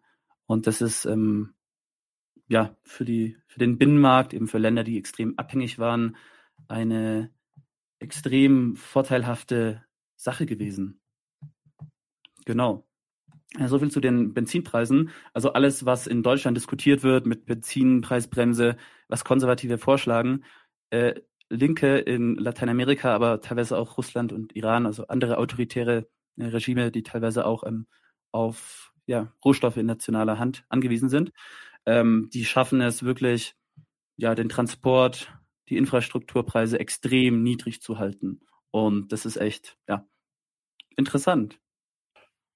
Ich glaube, Daniel wollte was erzählen zu CIA in Hollywood, oder? Jo, das ist ein sehr, sehr schönes Thema. Ähm, ich habe mich da auch tatsächlich schon schon eine Weile mit beschäftigt. Ich bin äh, persönlich, ich oute mich mal, ich, ich äh, bin Fan des gepflegten Kriegsfilms und ja, ich sage bewusst Kriegsfilm, nicht Antikriegsfilm, weil ich manchmal auch ein bisschen ein bisschen billigen Machismo brauche in meinem Leben. Nee, anyway, aber tatsächlich, es ist äh, seit jeher, es ist es ist ein wichtiges Thema, wie sehr nimmt die amerikanische Regierung oder die amerikanischen Regierungsorganisationen Einfluss zum Beispiel auf die Art und Weise, wie Filme gedreht werden. Und da gibt es im Covert Action Magazin, den Link werden wir dann auch scheren, gibt es einen sehr, sehr schönen Artikel darüber wie sehr die CIA Einfluss nimmt auf äh, nicht nur nicht nur tatsächlich auf ähm, äh, auf größere, also wie soll ich sagen, jetzt auf, auf die Studios oder was, man wirklich, wie sie auch richtig mitberaten, so wie Drehbücher aussehen sollen, etc. etc. Und das Ganze ist verknüpft äh, mit der Sache, dass das Ben Affleck tatsächlich, der ja mit Argo, mit einem sehr, sehr pro-amerikanischen Propagandafilm über die ähm, Sache in der, in der amerikanischen Botschaft im Iran, ähm, hat, das ist, der hat das dann live erlebt und hat das dann jetzt auch öffentlich gemacht und hat, ist zitiert worden mit Probably Hollywood is full of CIA agents. We just don't know it. Also Hollywood ist voller CIA-Agenten. Wir wissen es nur nicht. Sie gehen dann auch noch weiter auf andere Filme ein zum Beispiel auch wie, wie stark, äh, wie wichtig es ihnen war, dass es ihnen zum Beispiel in den 80er Jahren kurz entglitten ist, dass äh, wie der Vietnamfilm oder wie der Vietnamkrieg in Filmen dargestellt wird, anhand von Filmen wie Platoon oder der von mir auch sehr geschätzte Hamburger Hill, wo das halt wirklich einfach grauenvolle, grauenvolle Ereignisse sind. Das, äh, diese, diese Brot lassen sie sich, äh, diese Butter lassen sie sich in Zukunft nicht mehr vom Brot klauen und nehmen halt direkt Einfluss. Es gibt da zwei sehr schöne Beispiele. Äh, eins ist auch, kommt auch in dem Text vor, eins weiß ich persönlich. Ähm, und zwar, dass zum Beispiel der, der ist eh ein super sentimentaler Reißer, aber der Windtalkers von John Woo hatte tatsächlich Darstellung von amerikanischen Kriegsverbrechen im Drehbuch stehen. Und äh, das Pentagon beziehungsweise die, die Operativen haben dann halt gesagt, naja, ihr müsst aber die beiden Stellen streichen, sonst kriegt ihr keine finanzielle Unterstützung. Und dazu muss man dann dazu sagen, dass wenn das Pentagon dich nicht finanziell unterstützt, bist du zum Beispiel mit so mit so Militärfilmen häufig ziemlich gefickt, weil du gar nicht das Geld und auch nicht das Gerät hast. Äh, beziehungsweise auch, wie gesagt, wenn du nicht das Geld hast, dann kannst du auch nicht, kannst du auch nicht mieten und nichts. Also du brauchst in Amerika das Pentagon auf deiner Seite. Ja, zum Beispiel. Da kommst du nicht dran ohne Embedded äh, da anzufragen bei irgendeinem Verteidigungsministerium und die werden die halt die Drehbücher umschreiben. Das ist die genau. Realität bei, bei Dokus, bei Actionfilmen, bei allem Möglichen. Äh, was ich noch ganz kurz, äh, bevor ich die zweite Geschichte erzähle, einflechten möchte, ist, dass Oliver Stone, der Platoon, guckt euch den wirklich an. Es ist, also Platoon und Hamburger Hill sind für mich zwei der interessantesten Vietnamkriegsfilme, die gemacht wurden. Äh, Hamburger Hill von John Irvin, ähm, Platoon von Oliver Stone. Oliver Stone hat zum Beispiel zu Black Hawk Down gesagt, it's a nonsense movie, es ist ein sinnloser Film oder ein, ein Quatschfilm a whitewash of military corruption, also ein Weiß, ein, ein Reinigen von militärischer Korruption. Und das ist zum Beispiel ein Film, der mit extrem viel Unterstützung an den Start gebracht wurde. Und wenn man sich den anguckt, sieht man auch deutlich, ähm, in welche Kerbe der schlägt. Die zweite Geschichte, die ich erzählen wollte, ist der von mir tatsächlich auch sehr geschätzte The Hurt Locker äh, dass äh, die das Pentagon das Drehbuch in die Hand kriegt, dann gesagt hat, no way, nicht einen Cent. Äh, wir werden wir werden eher gegen euch kämpfen. Und dann hat sich damals tatsächlich die Produktionsgesellschaft nach Jordanien verlagert und hat dort das, den Film auch weitestgehend ohne Stars und auch mit vielen lokalen Komparsen für wirklich ein Apfel und ein Ei auf 16 Millimeter runtergefilmt, wofür sie echt Props von mir kriegen. Was dann wieder tragisch ist, dass die gleiche Regisseurin dann bei ihrem nächsten Film mit Zero Dark Thirty sich extrem hat an die Leine legen lassen vom CIA und einen absolut CIA-affirmierenden Film äh, gemacht hat. Aber äh, bei Hurt Locker haben sie es noch probiert. Jo, äh, lest euch den Artikel mal durch. Es macht Spaß. ist so ein bisschen, bisschen Politkrimi, äh, aber auch so ein bisschen Popkultur. Ähm, ist wichtig zu wissen. Ist wirklich wichtig zu wissen, wie, wie, weil wir, wir, wir regen uns immer auf, so, oh, China nimmt so Einfluss auf die Filmemacher. Äh, ja. Und nicht nur die. Alright, ich habe was Lustiges. Ähm, und zwar will ich euch auf einen, einen Twitter-Thread äh, aufmerksam machen. Ähm, manchmal ist Twitter dann ja auch lustig. 99 Prozent der Zeit ist es im Endeffekt eigentlich psychisch schädigend. Ähm, die 1 Prozent können dann auch manchmal lustig sein. Und zwar hat ähm, Artist of Smile, ja, Artist of Smile, hat eine coole Frage gestellt, die echt viele Antworten bekommen hat, nämlich was ist der dümmste Tweet, von dem ihr je einen Screenshot gemacht habt? Ich will einfach mal zwei zeigen. Antifaschisten Sebastian Schaja sagt, äh, Antifaschisten sind auch Faschisten. Es ist uns eigen. Feuer uns mit eigen. Feuer zu bekämpfen ist keine gute Idee. Gewaltmonopol liegt allein beim Staat. Wir müssen laut sein aber niemals radikal. At Sausan Shipley. Hashtag. oder, oder, oder, oder, oder, oder, oder. Wir sollten auf keinen Fall, sagt Christoph, auf Putins nukleare Aggression antworten. Matthias underscore SH sagt, why? Ja. ähm, ja, jetzt gibt's dann noch Biden, Pr Präsident Biden, der ist auch schon ziemlich lustig, äh, eigentlich eher ironisch. Aber Wow. Präsident Biden sagt, I love it. ihr könnt das alle gar nicht sehen, wa? oder könnt ihr das sehen? Könnt ihr Nee, das hast du sehen? nicht, hast du nicht, hast nicht. Zack. So, jetzt könnt Jetzt ihr sehen, wa? America stands up to bullies. We stand up for freedom.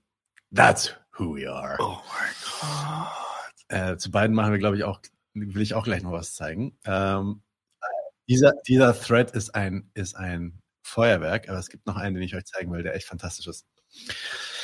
Diana S. Fleischman sagt, when faced with the possibility that soon wealthy people could choose to have genetically smarter kids, it's fascinating that way more people are thinking, oh no, more terrible inequ- inequality than are thinking, oh, awesome, more geniuses to figure out things, uh, to figure things out to make life better. Oh, ja, ja, ja, Auf Deutsch. Äh, wenn, Du hast gesagt, ich soll lachen. Ich kann nicht lachen. wenn wir mit, Au! wenn wir, wenn, Au! wenn, wenn wir mit der Möglichkeit konfrontiert werden, dass reiche Menschen in Zukunft relativ bald in der Lage sind, durch genetische Modifikation schlauere Kinder zu bekommen, ist es echt faszinierend zu sehen, wie Leute dann eher rufen, oh nein, das ist ja ein furchtbarer, äh, das könnte ja zu einer furchtbaren Ungleichheit führen, als zu denken, oh ja, endlich mehr Genies, die äh, herausfinden können, wie wir unser Leben verbessern können. Äh, wie gesagt, der, der Thread ist ein Feuerwerk. wollte gerade ins auf jeden Fall reinschauen. äh, da solltet ihr auf jeden Fall reinschauen. Es lohnt sich. Aber wir haben noch was anderes und zwar ähm, Biden, wenn wir gerade von Biden geredet haben, äh, verwechselt, glaube ich, einmal ganz kurz einfach äh, die Ukraine und den Iran. Ist das korrekt, Anton? Ist alles das Gleiche. Ist alles das Korrekt. Gleiche. Und ähm, Trumps Spitzname Sleepy Joe war eben korrekt, äh, haben wir das Video? so leid es mir tut. Ähm, haben wir im Dings-Dokument. Ah, okay, und das ist. Da haben wir es. Bitte mit Sound zeigen, sagt er. Ich hoffe, dass der Sound ankommt. Share is stop. Ich mache wieder einen Share. Weil es ist herrlich, wenn, zumindest wenn es mit Sound gemacht wird. So.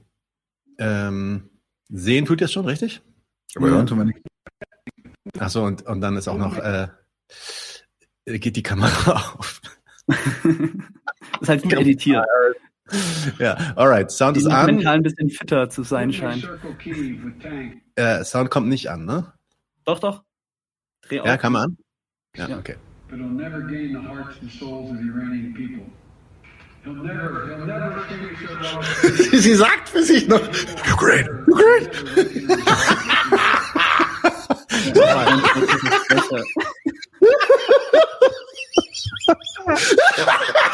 Ist das? Was für ein Horst? Also, Oh, ich glaube, ich glaube von, von, Joe, von Joe Biden ist, glaube so der Spitzenpolitiker, den kannst du, äh, glaube ich, mit seinen, seinen Fails viel mehr durch den, durch den, wie heißt es, durch den Sand ziehen, wie äh, Michael Gorbatschow, weil er, weil er viel getrunken hat. Also, was der sich schon an Fauxpas geleistet hat, das ist echt jede Menge. So für Negativkampagnen kann man da echt, also Ich der finde, ist ich find, eigentlich. weißt du, wen er mich erinnert? Der erinnert mich, der erinnert mich an Edmund Stoiber. Der auch sich immer völlig verrannt hat in seinen Reden, bis dann immer, immer alle dachten, what the fuck are you even talking about? Als er, als, er, als er in den Primaries war, oder kurz nachdem er in den Primaries war, da wollte er die Pledge of Allegiance, glaube ich, aufzählen. Nee, nee, die, die, die ersten Zeilen der Constitution. Um, der Declaration of Independence. Uh, we Ja, hold ja, genau. these truths to be self-evident. Und er fängt dann halt so an und sagt dann so irgendwie, we hold this truth to be self-evident. You know the thing, you know. You know the thing, you know the thing I mean. You know the thing. Ähm, aber hier, ich, ich spiele das jetzt nochmal ab, weil ich glaube, soundmäßig wird es jetzt besser. Jali sagte, wir hatten Sound. Okay, ich probiere es nochmal. Putin may circle Kiev with tanks, but he'll never gain the hearts and souls of the Iranian people. He'll never, he'll never. The shame, the shame. Ja, man sieht halt Kamala Harris, wie sie mitbekommt, dass er Iranian People sagt und nicht Ukrainian People. Sie einen weh. Schock kriegt und auch noch spricht mit ihren Lippen Ukraine, man sieht das. Äh, Ukrainian People, Ukrainian People. Ähm, ja, äh, köstlich, wunderbar. Anton, was hast du noch? Was gibt's, was Ja, zu, gibt's äh, zu Venezuela? Lateinamerika habe ich äh, Hm. doch noch ein paar Sachen. Nämlich, äh, ja, wir hatten es ja von den Spritpreisen in Venezuela und Bolivien und das, es gibt gute Nachrichten aus Venezuela für Venezuela. Dort äh, ja, ist es nämlich gelungen, die Hyperinflation zu stoppen. Laut verschiedenen Angaben, nationalen Angaben auf zwei bis drei Prozent, äh, Angaben der ja, einer US-gestützten Oppositionsgruppe angeblich auf neun Prozent. Äh, ja, im März zum, ja, sozusagen ist die Inflation auf einem ja, Jahrestief. Die Inflation wurde ja herbeigeführt, vor allem durch die US-Sanktionen und Sanktionen der EU, die schon, ja, also einmal hieß es 40.000 Menschen in einem Jahr das Leben gekostet haben. Wenn man die Rechnung so weiter kalkuliert, werden es über 100.000 Menschen gewesen sein. Und natürlich auch wegen der fehlenden Diversifizierung der Abhängigkeit äh, vom Öl. Ja, und da scheint es durch verschiedene Reformen, äh, Steuersenkungen, also durchaus kapitalistischer, neoliberaler Art, aber auch teilweise keynesianistischer Art gelungen zu sein, ähm, ja, wieder Inve- Investoren anzulocken, trotz der Sanktionen und ja, generell ja, Inflation unter Kontrolle zu bringen. Und ein weiterer Nebeneffekt des Ukraine-Krieges ist ja, dass äh, ja, der Westen jetzt einen offenen Wirtschaftskrieg gegen Russland begonnen hat und die mit Sanktionen belegt, äh, vielleicht jetzt sogar abrupt äh, das Erdgas, die Erdgaslieferungen gestoppt werden, wenn der Westen es nicht per Rubel zahlt. Vielleicht wird es dann auch irgendeine russische Bank, die Euros und Dollars gegen Rubel umtauschen. Aber auf jeden Fall hat es offizielle äh, ja, Gespräche der beiden Regierungen gegeben mit den Funktionären von Nicolás Maduros Regierung. Also scheint Juan Guaido endgültig ausgebootet zu sein. Maduro wurde jetzt wieder anerkannt. Äh, Es gab auch Überlegungen, mit dem Iran wieder äh, Geschäfte zu machen und ein, erneut ein Atomabkommen äh, mit denen zu machen und dann wieder mit denen handeln zu können, einfach weil jetzt ist Russland der Hauptfeind und Venezuela hat ja tatsächlich weltweit die größten Ölreserven. Das heißt, ähm, ja, ist durchaus ja sehr attraktiv und das Ziel wäre dann eben vor allem natürlich den Ölpreis zu senken. Ähm, Biden ist innenpolitisch ja mit dem Rücken an die Wand, hat viele Wahlversprechen nicht gehalten. Es kommen bald die Midterms und wenn da der Spritpreis hoch ist, äh, dann ja verlieren die, ich glaube den Senat ist es, der 2023 gewählt wird. Ähm, Trump hat ja 2017 die Wirtschaftssanktionen erlassen und ja gegen Venezuela und die könnten jetzt eben gelockert werden und ja, wenn das eben passieren würde, dann könnte Venezuela extrem ja, krass den Erdölmarkt innerhalb der nächsten Jahre fluten. Wobei äh, ich vermute, dass Venezuela äh, da schon in Absprache mit anderen ölfördernden Ländern handeln wird, einfach weil sie wissen, dass sie als Kartell gemeinsam ähm, einfach auch den Ölpreis hochhalten können.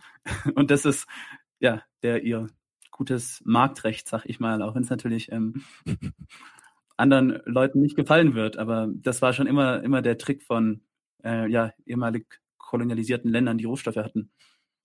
Äh, Todesruner sagt, Guaido kann ja auch einfach Präsident einer der Volksrepubliken in Donbass werden.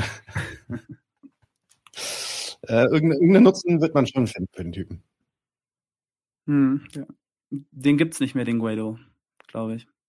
Weißt du? Also, na, vielleicht hat, er noch ein bisschen Gold, so als, als Verhandlungs, äh, als Ass in der Hinterhand der, der Karten. Aber ich glaube, ähm, Auf naja, jeden das- Fall gibt's in den Memes, in ziemlich geilen Ja, Memes. er ist unsterblich. Auf jeden Fall ist die Sache halt ähm, folgende, dass man sieht, wie, wie scheinheilig ähm, ja die gesamte Berichterstattung dazu ist. Viele liberale Medien, BBC, CNN, MSNBC, New York Times, äh, ja, erkennen jetzt plötzlich Maduros Regierung an, sagen, die Wahlen waren ja eigentlich doch demokratisch. Ähm, ja, und sozusagen die Opposition ist selber schuld dran gewesen, weil sie es boykottiert hat und keine Wahlbeobachter ent entsendet wurden. Also da sieht man schon, wie sehr eben die westlichen Werte ja, Werte sind, wie, wie Erdöl zum Beispiel. Ja, und weiter zu Kolumbien. Können wir, bleiben wir bei Lateinamerika oder? Okay, lass mich, lass mich kurz klar. was zwischenschieben. Da wird's ein bisschen Ja. lustig und dann kannst du noch Kolumbien machen und dann müssen wir uns langsam auch langsam vom Acker machen. Es gibt noch die Verlosung. Ähm, aber eine Sache, die will ich auf jeden Fall nochmal zeigen. Und zwar, Das ist so geil, das ist so geil. ähm, das habt ihr vielleicht auch gesehen. Der serbische Präsident ähm, hat vor kurzem irgendwie die, die, äh, ja, zeremoniell die Einführung einer neuen Eisenbahnlinie und auch eines neuen Zuges irgendwie äh, begleitet. Und ich, ich, ich, ich zeige vielleicht einfach mal das Video unkommentiert und dann können wir kurz erzählen, was da zu sehen ist für alle Leute, die nicht dabei sind. Share Step and Start, könnt ihr das Video sehen? Da ist es. Mach mal ganz groß. Das mal ist, ganz groß. Und zwar, wie geht das so? nee, hier mit dem, dem, dem, dem mit dem. Ach so, meinst so. Ja. Alright. Und dann, äh, man sieht also, spiel mal Play.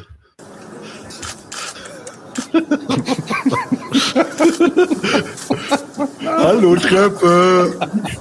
Hallo Automat. They're an alien nation here, you know, all Slavs all smo around bili us. nekako otuđena And nacija. then Sve the su Jews, kod you nas know, they're very, Slovenija. very strange Meni- unique A nation. mi smo veoma čudna So i therefore, jedinstvena autonomy, nacija. Also man sieht den serbischen Präsidenten, wie er gegenüber von Viktor Orban in diesem Zug sitzt und irgendwie so sehr, sehr wichtig sich vorkommt, indem er aus dem Zug hinaus winkt. Nur leider ist in dem Bahnhof, in dem sie gerade durchfahren, nicht eine einzige Person, der irgendwie zuwinken kann. Und später in der zweiten Szene gibt es, äh, ja, fahren sie, glaube ich, über so eine Überführung gerade oder eine Brücke und er winkt quasi in so ein Feld hinein, wo auch kein Mensch steht, als ob da irgendwie große Massen von Menschen stehen und ihm gerade zujubeln. Es ist echt Ich mag den Äh, Tweet das- total gerne dazu. Dieses, ähm, der serbische Präsident, der niemandem zuwinkt, äh, als wäre da quasi ein, ein, ein, großes, ein großes Volk versammelt, ist die beste Metapher für die Interaktion zwischen Politiker und Wähler, die ich seit langem gesehen habe. Das ist der Tweet. Ich finde ihn tatsächlich sehr, sehr schön. Ich äh, pflichte dem bei. Besser kann man es nicht Ja. darstellen. Literarische Aktion fragt nach Vollbild vom Video. Ja, Vollbild vom Video. Ah, kann, kann man mal probieren. wir- Hoffentlich geht ja. da nicht alles kaputt, aber ich kann es probieren. Wie sieht das aus? Mhm. Ja, jetzt. Alright, dann machen wir das nochmal im Vollbild. Ein letztes Mal, wir haben es ja jetzt erklärt. Und jetzt mit Sound. Die Treppe. Es ist wirklich so geil. They're an alien nation here, you know, all Slavs all around us. And then the Germans, you know, we are very, very strange, unique nation. So therefore, autonomy, autonomy. Ja, und, Und was, was mir so ein äh, bisschen Sorgen macht, ist, dass der Orban, der ist schlau genug zu merken, dass das bescheuert ist, dahin zu winken. Also und dem serbischen ja, Präsidenten. der, das, in, der ersten, in dem ersten Moment sieht man so, dass er kurz so reagiert und nach draußen winkt und dann sieht irgendwie, dass da keiner steht und dann sofort aufhört. das ist äh, fantastisch. Fantastisch. Okay, äh, Anton, back to you. Ja, ich habe ja Kolumbien, äh, Parlamentswahlen und äh, parteiinterne Vorwahlen zum Präsidentschaftskandidaten. Ja, die haben stattgefunden ähm, vor ein bisschen mehr als einer Woche, vorletztes Wochenende, am Sonntag. Und ja, dort gab es einen relativen Wahlsieg der, des Pacto Histórico. Die wurden größte Partei. Ähm, das ist das linke Wahlbündnis äh, mit dem Präsidentschaftskandidaten Gustavo Petro. Allerdings wurden bei mindestens 30.000 Wahllokalen ähm, Unregelmäßigkeiten dokumentiert, welche systematisch dieses linke Wahlbündnis eben benachteiligt haben. Da gab es eine endgültige Auszählung, wo dann eben doch äh, diesem Wahlbündnis mehr Stimmen zugeschrieben wurden. Ich glaube, ich bin gerade außer Bild, aber egal. Ähm, und ja, so kam es dann dazu, dass am Ende diesem Pacto Historico statt 16 19 linke Senatoren zugeschrieben wurden. Und ja, historisch ist halt das Parlament recht, wie sagt man, zersplittert. Das Parteiensystem sorgt dafür und das Wahlrecht, dass es viele kleine Parteien gibt. Ähm, und so sind Regierungen, also die Legislative, dann eine Mehrheit zu haben, wenn man in der Exekutive ist. Die Regierung wird ja, der Präsident wird ja direkt gewählt. So ist das halt recht kompliziert. Und Gustavo Petro, der linke Präsidentschaftskandidat auf Pole Position für den Wahlsieg, ähm, der hat eben schon direkt danach vorgeschlagen, man möge eine Mitte-Links-Koalition bilden, was historisch wäre, wenn er äh, dann bald, ähm, ich glaube Ende Mai, es schaffen würde, erster Präsident zu werden im ersten Wahlgang, erster linker Präsident Kolumbiens. Da gab es ja eine lange Geschichte mit äh, Guerillas, Bürgerkrieg, kriminelle Vereinigungen, Drogenmafias, die in den Sicherheits- und Justizapparat hinein regieren und linke Aktivisten umbringen. Genau, und ähm, ja, das gibt durchaus Hoffnung, ähm, weil Kolumbien echt ja so der krisengebeutelte Drogenstaat überhaupt ist.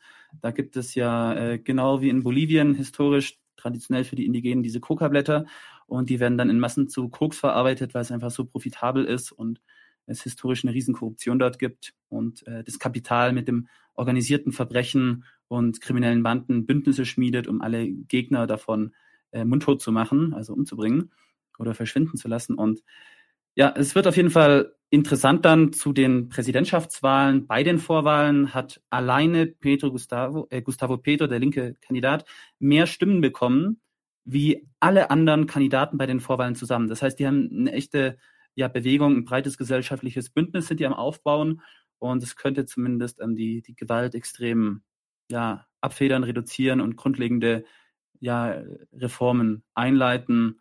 Ich fände es auch interessant, ob die vielleicht ja aufhören, NATO-Partner zu sein, ob die vielleicht die DEA rausschmeißen aus dem Land. Wir werden auf jeden Fall bald mit ähm, Bruno Meyer von Amerika 21 und dem, ich glaube, Gewerkschaftsnamen Verein Abbrenn der Hund, das ich glaube, die sind von der IG Metall und machen auch Events zu Lateinamerika. Ähm, den werden wir auf jeden Fall bald hier bei 99 zu 1 haben, um über die Präsidentschaftswahlen in Kolumbien zu sprechen. Da freue ich mich schon richtig drauf. Genau. Und ja, so könnte eben ein ehemaliger linker Guerilla Präsident Kolumbiens werden. So Leute, und wir kommen dann auch langsam schon zum Ende. Das hat sich jetzt fast angehört wie unser Patreon-Pitch immer. Ne? Leute, wir brauchen eure Hilfe. Okay, ähm, wir kommen jetzt allerdings nicht zum Patreon-Pitch, sondern wir kommen zu unserer Verlosung. Ähm, Die erste Verlosung, wo wir das äh, Patreon-Programm Genau, mit wollte ich gerade sagen, wenn ihr jetzt, wenn ihr jetzt mal reinguckt in das äh, Verlosungsrad, ist ganz schön voll. ist ganz schön voll. Ne? Der Grund, warum das so voll ist, ist, weil wir unsere Patreon-Mitgliedschaft ein bisschen geupdatet haben. Ähm, jeder Patron äh, im, im untersten Level quasi nimmt sofort an den Glücksspielen teil. Damit sind dann jetzt also hier mindestens schon, weiß nicht, wir haben glaube ich jetzt 45, 45 sehen's Leute noch mit nicht. drin. Ich zeige das mal. Und äh, jeder Patron im mittleren Level hat eine doppelte Chance. Das heißt, sein Name taucht zweimal auf dem Rad auf und jeder Patron im höchsten Level hat eine dreifache Chance, das Buch zu gewinnen. Das heißt, sein Name taucht dreimal auf. Natürlich können alle anderen auch teilnehmen, indem sie unsere Posts retweeten oder in einer Story sharen, natürlich unsere Seite liken und auch den Beitrag selbst liken. Das heißt, da sind auch noch mehr Namen drin. Aber ähm, ja, jetzt wird das Rad in nächster Zeit ein bisschen größer aussehen und die Patrons haben eine bessere Chance, an die Bücher zu kommen. Wollen wir uns die erste Verlosung ankicken? Ja, hau rein. So. Kann ich das kleiner machen? Nein. Alright, zum Drehen klicken. Ping.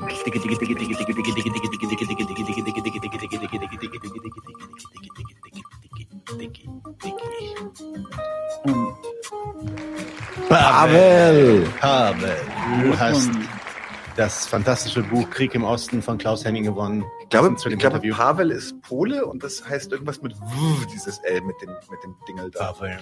Ja, Aber- das, das weiß ich nicht. Das weiß ich nicht. Sag uns bitte, wie du- zur Hälfte wie- Pole, aber ich weiß es nicht. Keine Ahnung. Keine Ahnung. Standpunkttheorie funktioniert hier nicht. So, entfernen. Pavel wird entfernt. Äh, und dann kommen wir zum zweiten Buch. Wir haben ja zwei Bücher zu verlosen. Zweite Verlosung startet jetzt. Wer, wer, wer, wer, wer, wer, wer, wer, wer, Digi, wer? Digi, Oh, oh, Digi. oh, oh, und, und, und, und, und. Digi Oh, Lukas. Der Lukas hat gewonnen. Lukas, du kriegst ein Glückwunsch. Buch von uns zugesandt. Äh, äh, Krieg im Osten von Klaus Henning. Sehr freundlich äh, zur Verfügung gestellt vom Aurora Verlag. Ähm, ich glaube, die sind gegenwärtig tatsächlich außer Druck, aus dem Druck raus.